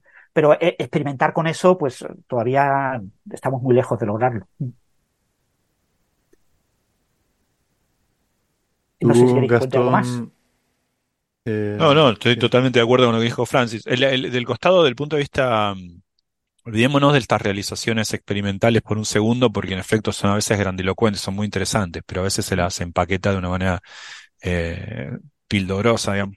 Lo que, lo que, lo que, lo que está atrás de esto, eh, voy a hablar de las realizaciones concretas, no de ideas vagas, que aún así son un poco vagas, pero porque están eh, fomentadas en conjeturas, pero igual uno puede hacer cálculos al menos. Entonces, eh, eh, lo que, eh, la realización más concreta en este sentido de esto es la conjetura de Maldacena, la correspondencia ADS-SFT, que como bien decía Francis, que involucra espacios que no son eh, nuestro espacio. Es un espacio anti de Sitter, un espacio con curvatura negativa, que tiene un montón de propiedades distintas y otras muy parecidas a nuestro espacio. En ese caso, hay una realización concreta de esto, que es que el espacio emerge a partir de las correlaciones de un sistema de menor dimensionalidad que está en el borde de ese espacio. Por eso el nombre holografía. En el borde del espacio de anti de Sitter hay un sistema cuántico mucho más sencillo, en el que hay menos dimensiones, porque es el borde, no está la parte interior, pero hay correlaciones, correlaciones cuánticas de esa teoría en el borde, eh, reconstruyen, son duales en el sentido de que uno puede hacer cálculos matemáticos y, y ve que sin la inclusión de la dimensión interior del espacio, aparecen todas las propiedades como si esa dimensión estuviese ahí. Es, aparece el espacio emergente a partir de una sola, en el, en el- borde hay solo información, en el sentido de información cuántica. De ahí que uno de los grandes proyectos de la, del, del Simon Center, que nuclea eh, especialista de todo el mundo, se llama It from Qubit, que es básicamente todo a partir de los qubits, ¿no? Mm. Es eh, el espacio en particular. Es la idea del espacio emerge, pero que en el Es fondo el eso- espacio es es, como- una ilusión. Es, es muy parecido a lo de la simulación, es una buena, es una buena analogía la que, la que vos propusiste. Es la espacialidad nace, o sea, es una teoría, hay teorías de esto incluso del siglo XVIII, ¿eh? Es que, es que había un It from Bit, ¿no? que además tenía It from Bit, es un juego de frase, exacto. ¿no? Este es, It from exacto, Bit y, y ahora es from Qubit, ¿no? Tiene que ser From cuántico. Qubit, claro. Entonces, por ejemplo, y esto, bueno, tiene encarnaciones a partir de la conjetura de Maldacena. En 2001, por ejemplo, hay un trabajo muy famoso de Maldacena que se llama algo como Eternal Black Holes in Anti-de Space, si no me equivoco más, es de, es de males de agosto de ese año, que Maldacena es- muestra que un agujero negro que tiene dos lados, es un agujero negro, es un agujero de gusano, pero no atravesable. Son dos agujeros negros distantes que comparten, quizá en universos distintos, pero que comparten su interior, una formalización matemática, una, una solución a las ecuaciones de Einstein, más allá de que los agujeros negros que hay en nuestro universo no sean de tal tipo, es una solución a las ecuaciones de Einstein. Se puede emular ese, ese agujero negro no atravesable, porque uno puede entrar al interior por los dos lados, pero no puede salir de ninguno de ellos. Se puede emular como eh, dos teorías que no están conectadas, que no están en el espacio, pero que están entrelazadas. Y esto dio lugar a un montón, eh, desde mil- 2001 en adelante, un montón de diferentes realizaciones de esta idea. Una notable es la de entre 2011 y 2013, no recuerdo el año, creo que 2013, lo que se llama como ER igual a EPR, por Einstein-Rosen igual a Einstein-Podolsky-Rosen, de también Maldacena y Saskin, donde muestran que un- algo espaciotemporal, como un agujero negro, ahora mucho más general que aquel ejemplo que había considerado Maldacena, se puede pensar siempre como entrelazamiento, como que hay una analogía entre ambas cosas. El paper de Maldacena y Saskin, haciéndole honor al estilo de este segundo autor, un poco mucho más vago y cualitativo que, que- vago en el sentido de, cualitativo que, que los papers de Maldacena son más, eh, más, más eh, cuentosos. Eh, bueno, esto siguió avanzando y bueno, ahora Pero la deja- idea es que déjame aclarar, eh, para nuestra, para la parte española de la audiencia, cuentosos entiende, creo que estás diciendo cuantitativo. Cuantitativo, No. ah, perdón. Sí, Sí, porque para nosotros Cuantioso de mucha cantidad. No, en realidad, eh, No, digo cuantioso porque es lo que ustedes creen, digamos. No, porque digo, porque cuento puede sonar a, a una historia inventada. Entonces, Ah, no, no, no, no, no. Puede ser No, peyorativo. cuantioso en realidad peyorativo. significa mucha cantidad, pero yo quise ser cuantitativo, ¿no? Mm. Eh, no, lo que, lo que, lo que, bueno, esto dio lugar a un montón de pequeños ensayos en modelo de juguete en mostrar que, ah, mira vos, di- diferentes atributos del espacio, como la conectividad, como el hecho de que tal región está conectada causalmente con la otra, qué sé yo, se pueden traducir en esta teoría dual, que acaso vive en el borde o en algún otro espacio, como inter, como entrelazamiento entre diferentes espines. Entonces la gente ahora quiere ir para atrás con esta idea y dice, bueno, yo con espines sí puedo hacer experimentos, entonces estoy construyendo un espacio al que esto es dual. Bueno, qué sé yo, digamos, eh, seamos cautelosos. La explicación es adecuada es la que dio Francis antes. Muy bien. Eh, y la duda que siempre tengo con esto es, ¿es necesaria la parte cuántica para esto? Es decir, necesitamos... eh, o sea, hemos Estrictamente abandonado... hablando, ne- necesitamos entrelazamiento, estrictamente hablando. Vale. La, idea original de Wheeler, ¿no? de John Wheeler, lo de it from bit, eh, él siempre pensaba en bit cuántico. Es decir, John Wheeler en ningún momento pensaba en un bit clásico. Decía que la, realidad surge de información, pero tenía en mente el concepto de, de información cuántica. Lo que pasa es que el concepto de información cuántica no estaba bien descrito y bien formalizado hasta mediados de los 80. Y la idea de it from bit es de finales de los 60, principios de los 70, no recuerdo la fecha exacta, pero es fi- finales de los 60 probablemente. Entonces, claro, eh, en aquel momento, pero en la, en la mente Wheeler tenía eh, bit cuántico. Pero desde el punto de vista de estos experimentos, que al fin, al final lo que hacen es Estos coger... experimentos siempre son con ordenadores cuánticos, es decir, Sí, sí. son se publican porque son experimentos con ordenadores cuánticos en los que es bastante difícil a nivel técnico el realizar el propio experimento y por eso se publican en unas revistas eh, relevantes como Nicho. Claro, eh, lo cual lo hace mucho más difícil, pero si, si yo esto lo, lo replicara eh, con un sistema clásico en vez de cuántico, mm, eh, es decir, eh, en vez de tener estados de spin en átomos entre los que yo establezco estas interacciones, que bueno, no hemos hablado, pero al final la clave en el artículo es que hay estas interacciones programables, aparece en el título la palabra programable, o sea, yo entiendo que esto hay una cavidad óptica, ¿no? que al final es como una especie de caja con espejos donde podemos hacer reflejar la luz para que genere ondas estacionarias. Y según los parámetros de, de la frecuencia que yo meta y demás, yo puedo hacer que las interacciones ocurran entre átomos a diferentes distancias, ¿no? Eh, Exactamente. eso es lo que se llama por programable aquí, y de esa forma pueden configurar diferentes, o sea, que las regla- la- los átomos que están eh, entrelazados sean diferentes y así generar diferentes geometrías, ¿no? Vale. Tal cual. Vale, perfecto. Muy bien, es una cosa muy difícil de hacer, lo han hecho, estupendo.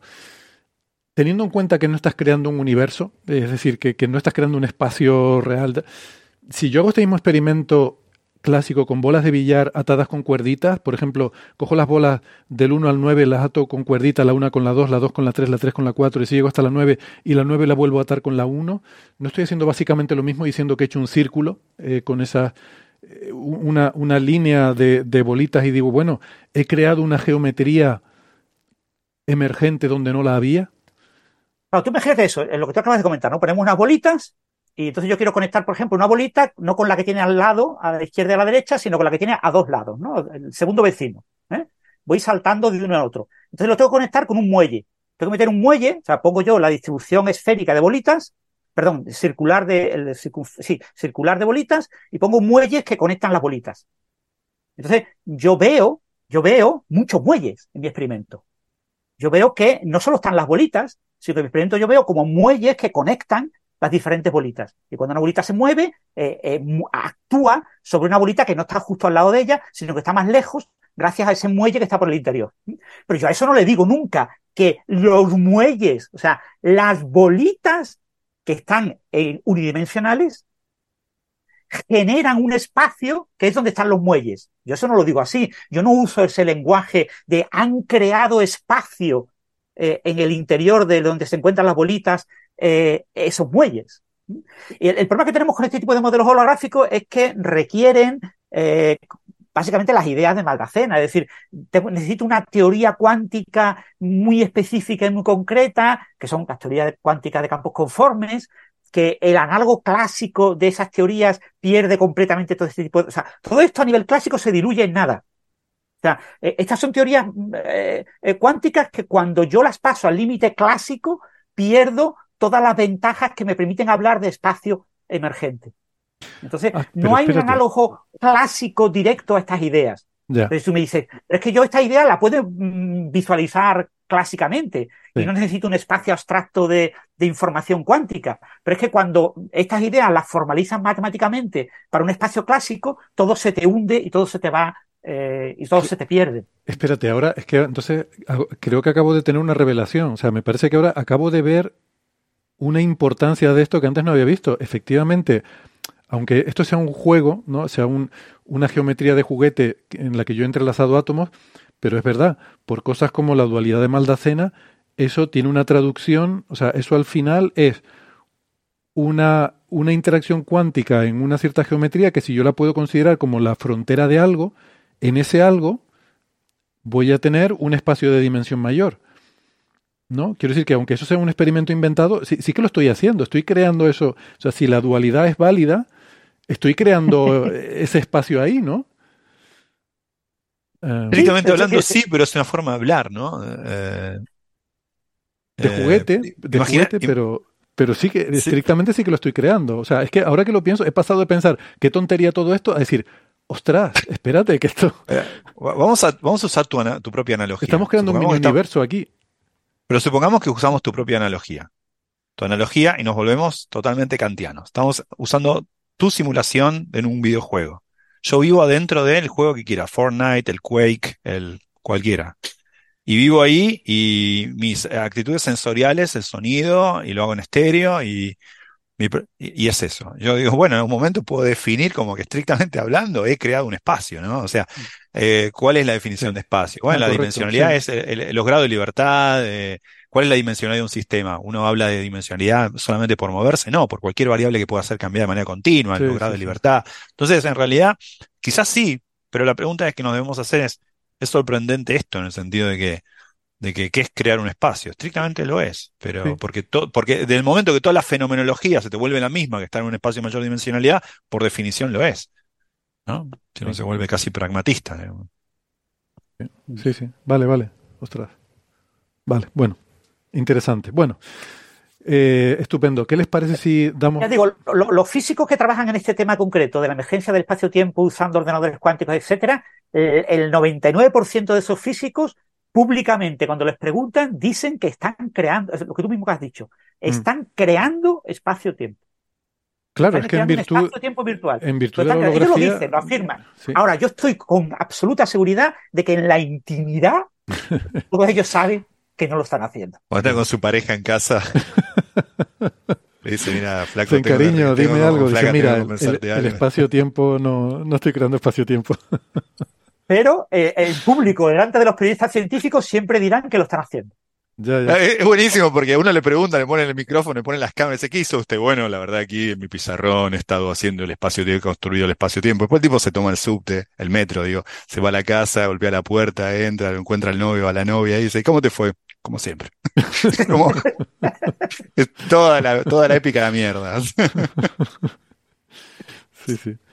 Pues bueno, vale, pues nada. eh, teníamos otro tema que nos iba a comentar Francis, pero eh, creo que hemos acordado posponerlo para la próxima semana y así podemos dedicar un ratito a, a responder preguntas porque la semana pasada no tuvimos tiempo y habíamos, nos habíamos comprometido a reservar un poquito más de tiempo esta semana. Así que vamos a ver, yo tengo aquí unas cuantas apuntadas. En primer lugar, parece que hubo un corte en YouTube eh, o, por lo menos que hubo dificultades, que había se, interrumpía la conexión. Y por lo que veo en el chat esto debió ser más o menos al final de la parte de Betelgeuse. Eh, entonces, bueno, pedirles disculpas, debe ser algo de YouTube porque a nosotros nos ha ido bien, eh, no hemos tenido ningún problema, pero en cualquier caso recordarles que siempre está el podcast, eh, todo el audio lo grabamos localmente y con eso es con lo que hacemos el podcast, no tiene que ver con la, la señal de YouTube, así que, eh, bueno, ya saben que esto de YouTube es para vernos aquí, charlar un rato y pasarlo bien, pero que el, el programa de verdad, por, yo de- por lo que respondo es por lo que está en el podcast, de, Claro, claro. de lo que sale en No YouTube yo no a hacer, respondo nada. hagamos todo de nuevo, porque no salió en YouTube, lo tenemos que hacer todo de nuevo. Yo solo respondo de lo que pone en el podcast. Eh, bueno, pregunta Víctor García. Bueno, vale. Nada, Víctor García dice que las peleas más graciosas, cuando hablamos de esto de que teníamos que tener faranduleo y tal, eran las que yo tenía con Bernabé. Por eso Bernabé no ha vuelto. No, quiero aclarar que yo no tenía pelea con Bernabé, él se metía conmigo, pero bueno, porque era es su forma de es su forma de humor, hay que entenderlo. Eh, en realidad se mete con todo el mundo, con, la gente con la que tiene confianza.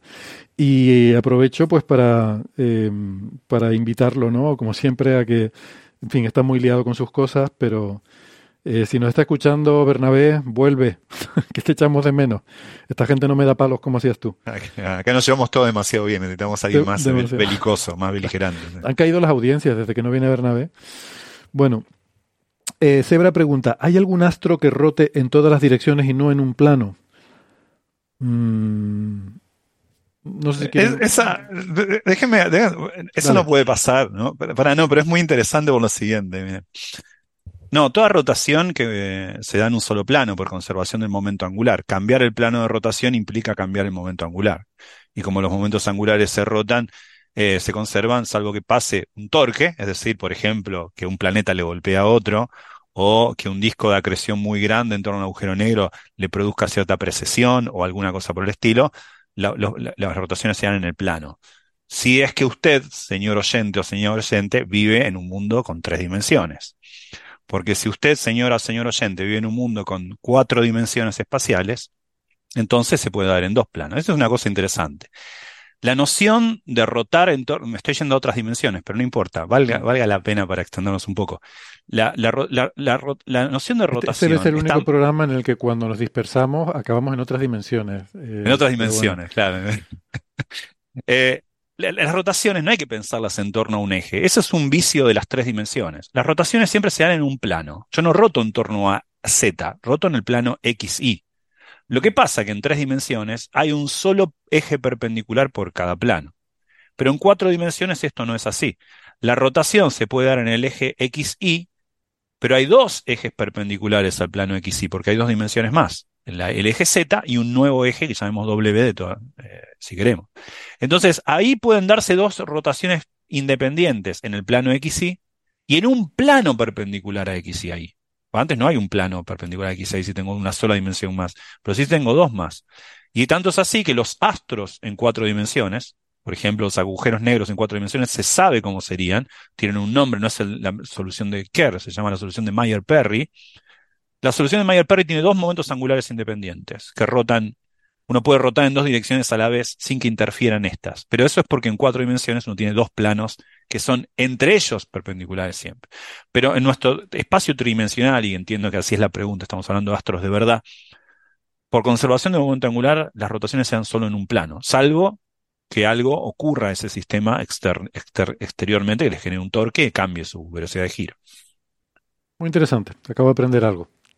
Luego sí que hay otra cosa que es em, a lo que nos depende a lo que nos estemos refiriendo, ¿no? Estrictamente hablando, es lo que ha explicado Gastón, el momento angular en el vacío en un sistema aislado se conserva, así que un astro que no esté siendo perturbado por ningún otro va a mantener eh, ese, ese momento angular. Lo que sí puede pasar es que el vector momento angular, o sea, el vector que indica digamos, el vector perpendicular al giro puede ser que no esté alineado con ninguno de los ejes principales del objeto. Que eso en astros esféricos como una estrella no tiene ningún sentido. Pero cuando hablamos de asteroides, que pueden tener formas no esféricas, que pueden tener Oumuamua, que es una cosa alargada, por ejemplo, eh, se piensa que tenía rotación en un eje, o sea, el vector momento angular no está alineado con ninguno de los tres ejes. A eso lo llaman, en inglés lo llaman tumbling, no sé cómo se traduce en español, pero como ir dando tumbos o algo así, que es una mala, yo creo que es una mala frase porque dando tumbos yo entiendo que es como que vas chocando con cosas.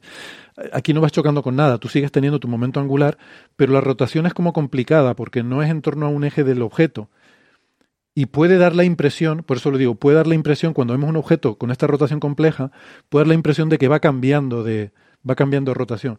En realidad no va cambiando de rotación, lo que pasa es que su, su, su eje, digamos, el eje de rotación, no está alineado con el eje del objeto y entonces parece que se mueve raro. Em, vale, espero que eso haya aclarado bastante el asunto. Muy interesante, Gastón. No sabía eso de las rotaciones. Me, Mira tú las cosas que aprende uno en Coffee Break. Em, pregunta Teresa Hernández. Se ha dicho varias veces que, eh, que hay agujeros negros con baja densidad, menos que el agua, porque la densidad es inversamente proporcional a la masa. ¿De qué ecuación sale ese concepto? Al cuadrado de la masa. El cuadrado de la masa es peor, eh, decrece muy rápidamente la densidad. Eso es fácil de darse cuenta por lo siguiente. Hay que, tener en cuenta solamente tres datos muy casi escolares. Uno es que un agujero negro, esto es un dato que viene de la teoría de la relatividad general, lo único que hay que creerme es que es proporcional su masa y su radio. Es decir, si un agujero negro tiene el doble de masa, tiene el doble de radio. Eso es un resultado de la teoría general de la relatividad. Pero una vez que tenemos ese resultado, ya está.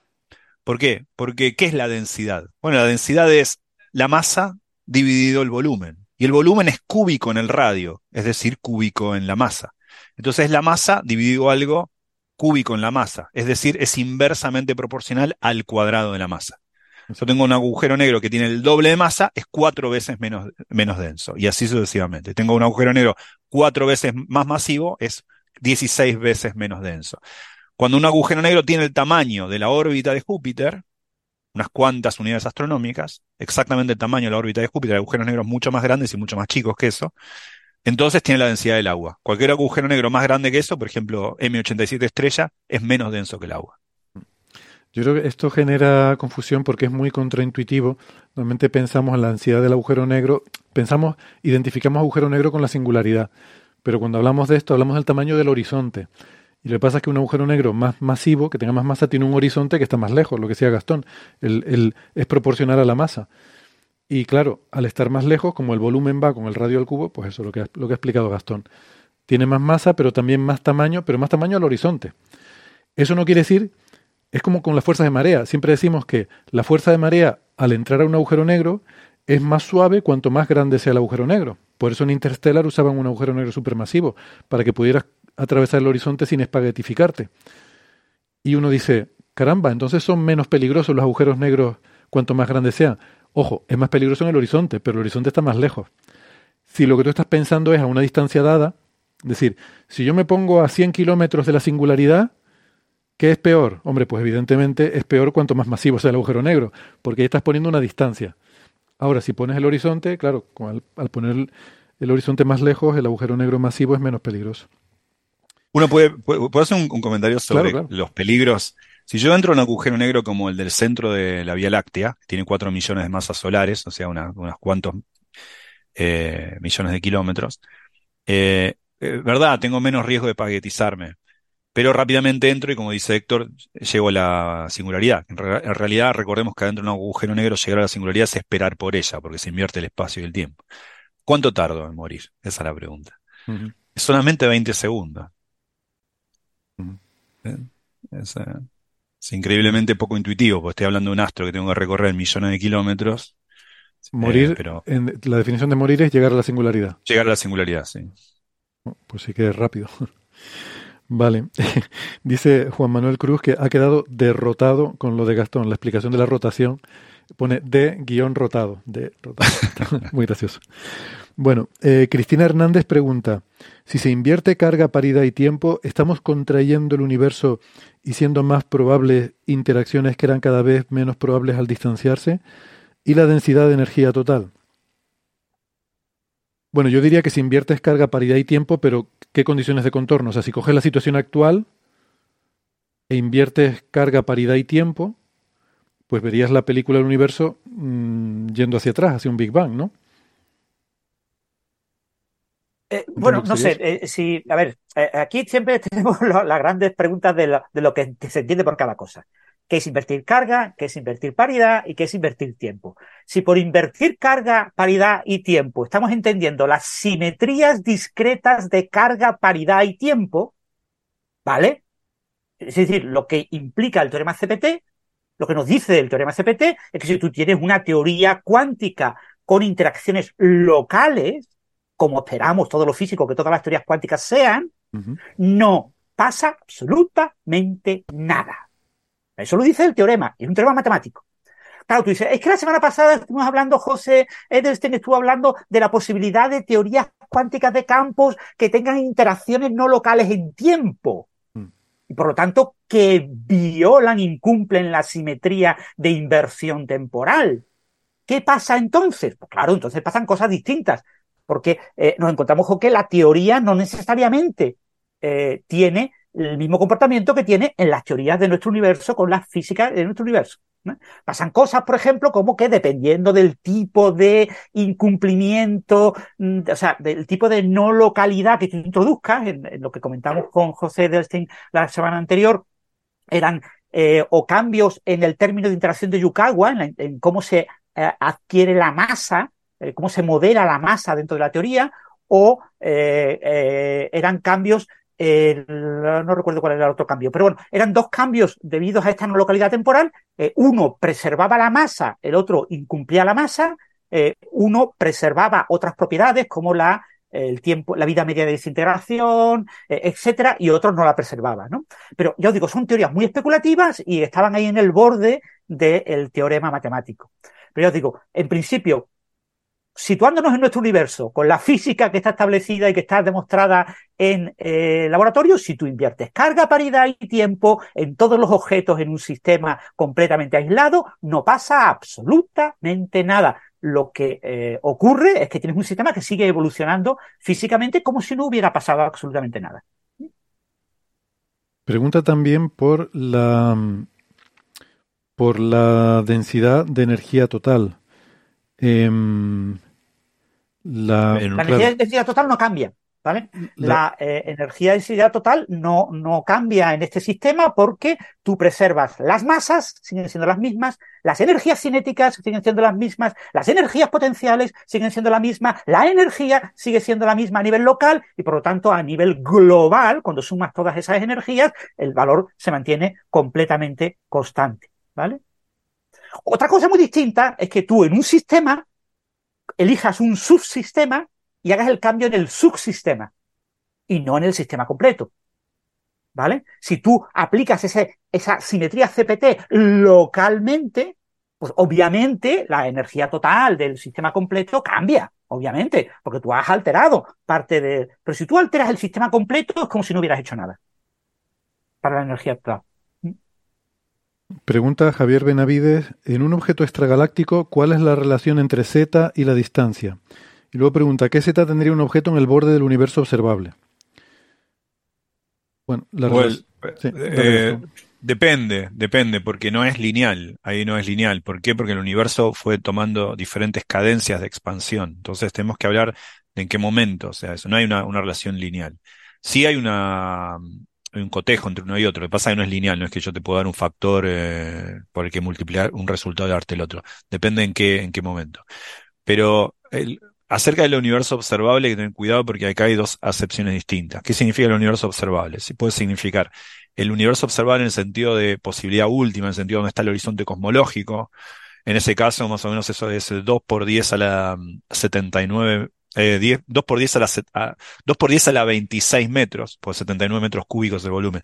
2, entre, algo, un número de orden 1 por 10 a la 26 metros, 1 de 26 metros eh, de distancia. Pero también uno puede estar preguntando en un, en un, observable en un sentido más pragmático, por ejemplo, radiación cósmica de fondo, porque más allá de eso, ya lo que queda ahí atrás queda totalmente opacado, porque el universo era literalmente opaco en ese momento. Por ejemplo, el Z en ese momento era de eh, 1100 el universo en ese momento tenía 380.000 años y hoy tiene casi 14.000, tiene 13.780 millones de años. Así que, pero esa relación entre Z y la distancia no es la misma que usamos con un universo dominado por la materia, o sea, cuando ya había materia en él, o menos en, los últimos 2.000 millones de años, cuando el universo dominado por la energía oscura. Así que hay que, hay que hablar eh, en qué momento del universo estás eh, refiriendo. Igual hay unas fórmulas que uno puede usar, pero depende de que en qué momento le pasó al universo esos cambios de fase. La cuestión es que la relación entre z, que es el redshift, y el tamaño del universo, sí es, el factor de escala, sí es una relación dada. Claro. Entonces puedes decir cuántas, eh, cuántos volúmenes ha aumentado el universo eh, a, cierto z. Pero traducir eso a tiempo se puede hacer, pero no es una relación directa y requiere un cálculo con un modelo cosmológico. Claro. Entonces tienes que meter, eh, tienes que meter un modelo cosmológico y hacer un cálculo. Exacto, el tamaño, el tamaño sí es fácil de hacer, es un cálculo que es el siguiente, es el tamaño del universo en el momento que estás interesado, perdón, el, tamaño del universo hoy dividido el tamaño del universo en el que estás interesado, más uno, eh, menos uno te da el z. Mm. Y eso significa, eso significa el hecho de que z esté relacionado con el tamaño del universo, que claro, si para ti el, o sea, el universo, eh, según, según te vas yendo a más y más lejos, eh, el, Z va aumentando hasta que, bueno, como decía Gastón, o sea, no es lineal, va aumentando. Eh, es que no, de hecho, no sé si, decirte. Claro, si te vas a ir hasta el origen del universo, eh, en teoría Z se te va infinito, porque el universo eh, tiende al tamaño cero al principio del universo.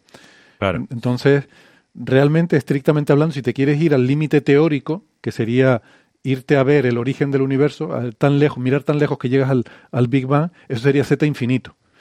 Pero claro, lo más lejos que puedes llegar, como dice Gastón, es el fondo cósmico de microondas, porque no podemos ver más allá, porque es el momento en el que se desacopla la radiación de la materia y eso está a Z1100. Eso sería, ese sería el borde de hasta donde podemos ver. Pero bueno, realmente de ahí hasta el límite teórico, desde 1100 hasta infinito, hay muy poco en términos de años, solo 380.000 años. Claro. Mm. Es curioso, ¿no? Entre 1100 e infinito solo hay 13.000, eh, solo 380.000 años. Es, un buen ejemplo para mostrar que, que no es lineal, ¿no? Exacto, no lo había pensado, pero entre el origen del universo y los primeros 380.000 años, que era un bebé el universo, o sea, eh, es, es, infinitos valores Z, pero desde ahí hasta ahora, que es casi toda la historia del universo, solamente mil y pico, ¿no? Ostras, pregunta Cristina Hernández García, un debate farandulero de cómo se relacionan las diferentes filosofías con la ciencia, se ven entre sí, se tratan, etcétera. Bueno, entiendo que esto lo está proponiendo como tema para otro episodio, porque, vamos, yo no entiendo estas cosas, pero seguro que Francis y Gastón se pueden poner aquí a hablar y estamos dos meses. Yo, yo he de confesar que de la filosofía moderna sé poquito, yo soy más de haber leído mucha filosofía clásica, ¿no? Clásica me refiero pues anterior a 1970 más o menos, ah, ¿no? Eh, la, filosofía creada eh, yo sé, los, los nuevos post-estructuralismos y cosas por el estilo del siglo XXI, yo la verdad es que no he leído prácticamente nada. ¿Para qué perder el tiempo? claro, es que a mí me resultan como mucha paja, o sea, eh, lo poco que he podido leer de vez en cuando, y sin embargo sé que entre los oyentes de este programa pues hay algunos aficionados a este tipo de, filosofía. Entonces aquí tendríamos que traer unos pocos eh, filósofos eh, modernos. Y, entonces ya sí que son dos meses. Y, entonces ya no sería Coffee Break el programa, sería un programa de filosofía y hablarían de sus cosas y probablemente el 99,9% de los oyentes se sentirían defraudados porque dirían, eso no es lo que hemos venido a hablar en el programa. Yo puedo hablar de filosofía, pero ya os digo, con mi conocimiento filosófico eh, eh pero eso ya, bastante si, limitado. Si juntas filósofo y lo pones a hablar, ya más que un coffee break sería una boda griega. Pues podríamos estar aquí. O, y, después de eso, la, filosofía de la ciencia buena y FETEN actual es la filosofía de la ciencia que se ha eh, ido más allá de la física, porque los grandes filósofos de la ciencia de la primera mitad del siglo XX eran básicamente físicos reconvertidos en filósofos, ¿no? Eh, y claro, eso tenía un problema porque su filosofía era extremadamente eh, dedicada a la física. Y claro, tú decías, no puede ser así. Es decir, la ciencia es infinitamente más grande que solamente la física. Entonces, cuando eh, la segunda mitad del siglo XX los buenos filósofos de la ciencia abren sus ojos a otras ramas de la ciencia, en concreto a la biología, se descubre un nuevo mundo en, lo que es la filosofía de la ciencia y en la actualidad, ya en el siglo XXI, se han abierto incluso no solo a las otras ciencias, sino también hacia la tecnología. Y eh, eh, hoy en día eh, los grandes filósofos de la ciencia son grandes filósofos de la tecnología, que es realmente lo que más afecta al ciudadano normal y corriente. Las implicaciones de la ciencia que está emergiendo ahora mismo, futuras, en futuras tecnologías que acabarán llegando a eh, la vida cotidiana de los ciudadanos, ¿no? Entonces queremos saber cómo nos repercutirá pues la inteligencia artificial, eh, las nuevas técnicas de comunicación, eh, nuevas tecnologías cuánticas, etcétera, etcétera. Entonces, todo ese tipo de cosas es lo que ahora mismo tendríamos que debatir. Pero yo os digo, sería entonces un podcast completamente diferente al, nuestro. Y en ese tipo de temas, de más de lo que es la filosofía actual, ¿no? Lo que de verdad es la filosofía actual, ¿no? Porque de la filosofía actual eh, tenemos que eliminar completamente la palabrería, ¿no? Eh, es lo que nos pasa con, con muchas de las ramas de las humanidades y de las artes, ¿no? Eh, ¿Hay ciencia en la historia? ¿Hay ciencia en el derecho? Sí hay ciencia en la historia, en el derecho, en la lingüística, Pero no toda la lingüística es científica, no toda la historia es científica, no toda la filosofía es científica. La, no solo hay filosofía de la ciencia, sino también ciencia en la filosofía. Entonces, tendríamos que hablar de, eh, de, de ciencia en la filosofía y tendríamos que traer a filósofos que se comporten como científicos, que hagan De- filosofía déjame, científica. Y eso se puede hacer, pero sería otro programa. déjame pedir disculpas porque siempre olvido al presentar a Gastón presentarlo también con su reciente titulación de doctor en filosofía. Que, que siempre te digo doctor en ciencias físicas y me olvido del de filosofía, que oye, también tiene su relevancia eh, en, este, en este programa. Sí, igual que, yo- que yo me considere filósofo es una chantada, digamos. Bueno, pero eh, Gastón, perdónalo, perdónalo la- tu filósofos, yo soy- era de, cosmología kantiana, ¿no? Si no, No, no, yo, yo sí, no, yo trabajé sobre Kant, pero no sobre cosmología, sobre metafísica. Sobre, yo me dedico a Kant, eh, pero el Kant pericrítico, el más joven Kant, Ah, vale. el más Mm. interesante, diría yo. Eh, sí, Sí. sí, en Es tu particular. Kant, hay- es tu, es tu versión sí, de Kant. sí, sí. Bueno, Eh. dijo Obama, yes we can, y Gastón dijo, no we can't. Mira, mira esta. ¿Qué tienes ahí? I want to I want to stop. But I can't. Exacto. But I can't. Es buenísima. Bueno, perdón a los oyentes del podcast, es que Gastón nos, acaba de enseñar una taza que pone quiero dejar de filosofar, I want to stop philosophizing, y pone but I can't, pero no, y hace el juego de palabras con Kant, con K, el, Sí, el pero filósofo. quiero cantear, digamos, se podría decir Bueno. en español. ¿no? Eh, vale, por ir eh, ya agilizando esto, que estamos casi fuera de tiempo. Mm, Manfred Benito pregunta, eh, disculpe mi ignorancia, la dualidad de Maldacena está sobre un espacio de curvatura negativa que no corresponde a nuestro universo. ¿La cuántica ahí será también diferente? ¿Se puede responder brevemente? Eh, sí, bueno, los, eh, por supuesto, hacer mecánica cuántica en un espacio plano como el que nosotros vivimos, o mecánica cuántica en un espacio curvo con curvatura negativa como el, de, el que se necesita para la conjetura de Maldacena, el espacio anti de Sitter, o hacer mecánica cuántica un, un espacio de curvatura positiva como el del universo en expansión acelerada, es distinto porque tiene diferentes sutilezas, pero el formalismo fundamental de la cuántica es el mismo. Uno habla de hamiltonianos, de evolución unitaria, de, de la ecuación de Schrödinger, de la ecuación, de- o sea, eh, de la ecuación de la forma que tomará la ecuación de Klein-Gordon o de Schrödinger, depende del el problema que uno esté considerando, dependerá del espacio en el que está, porque la formula en un espacio distinto. Pero las bases de la teoría son las mismas, los fundamentos son los mismos. Uno define un eh, operadores en el espacio de Hilbert, eh, en ese sentido es igual. Creo que puedo responder rápidamente una de Cristina Hernández que pregunta em, si la materia oscura no se mueve relativista y se ajusta a la velocidad de la bariónica, ¿es posible que haya alguna otra interacción desconocida aparte de la gravedad que las una aún más? Bueno, no sabemos cuál es la velocidad de la materia oscura. Sabemos que, por lo menos, que una gran parte de la materia oscura es no relativista, es lo que se llama fría, y eso lo sabemos por la forma en la que eh, la jerarquía, el, el modelo jerárquico de cómo se forman las galaxias. Si la materia oscura fuera como los neutrinos, las galaxias no se habrían formado así. Eh, pero ya está, o sea, digamos que las partículas que componen la materia oscura, o lo que sea, o los agujeros negros primordiales, o los machos, no se mueven a velocidades relativistas. Ahora, mm, ¿se mueven a las mismas velocidades que la materia bariónica? No lo sabemos, pero hay esperanzas de que estudiando los eh, centros de, la de las galaxias enanas, eh, la forma de la densidad de, mm, de materia en el centro de las galaxias enanas nos pueda dar alguna pista sobre cuál es la temperatura de la materia oscura. La temperatura quiere decir cuál es la energía cinética de las partículas de materia oscura. Y a lo mejor ahí podemos aprender algo mm, muy relevante.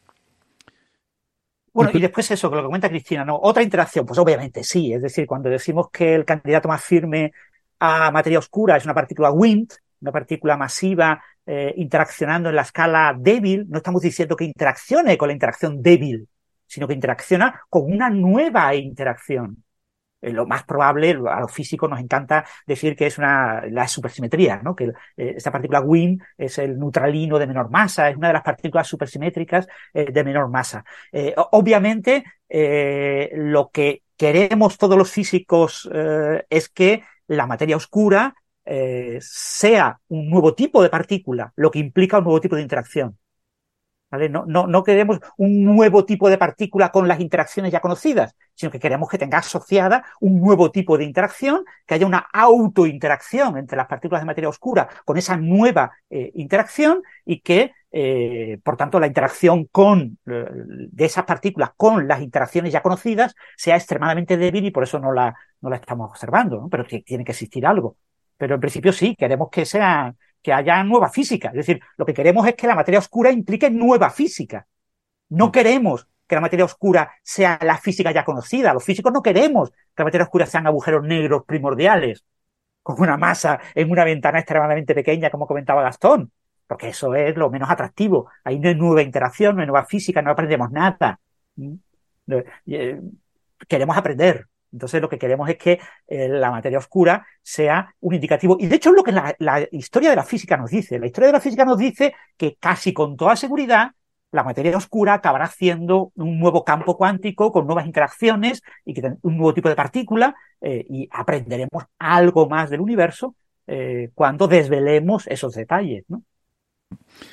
Aunque nos cueste siglos, porque recordemos que todos queremos que el problema de materia oscura, que es un problema básicamente de principios de los 1980, un problema que tiene 40 mm, años mal contados, todos queremos en nuestra vida que se resuelvan todos los problemas.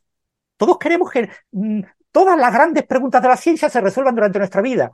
Pero debemos recordar que debemos de ser, eh, no podemos ser tan soberbios de pretender que eh, se resuelvan todos esos problemas de nuestra vida, que la ciencia tiene que continuar, que nuestros nietos, tataranietos y los que vengan dentro de mil años tienen que seguir haciendo ciencia, tienen que seguir habiendo preguntas. Entonces, muchas de las preguntas actuales seguirán abiertas durante siglos.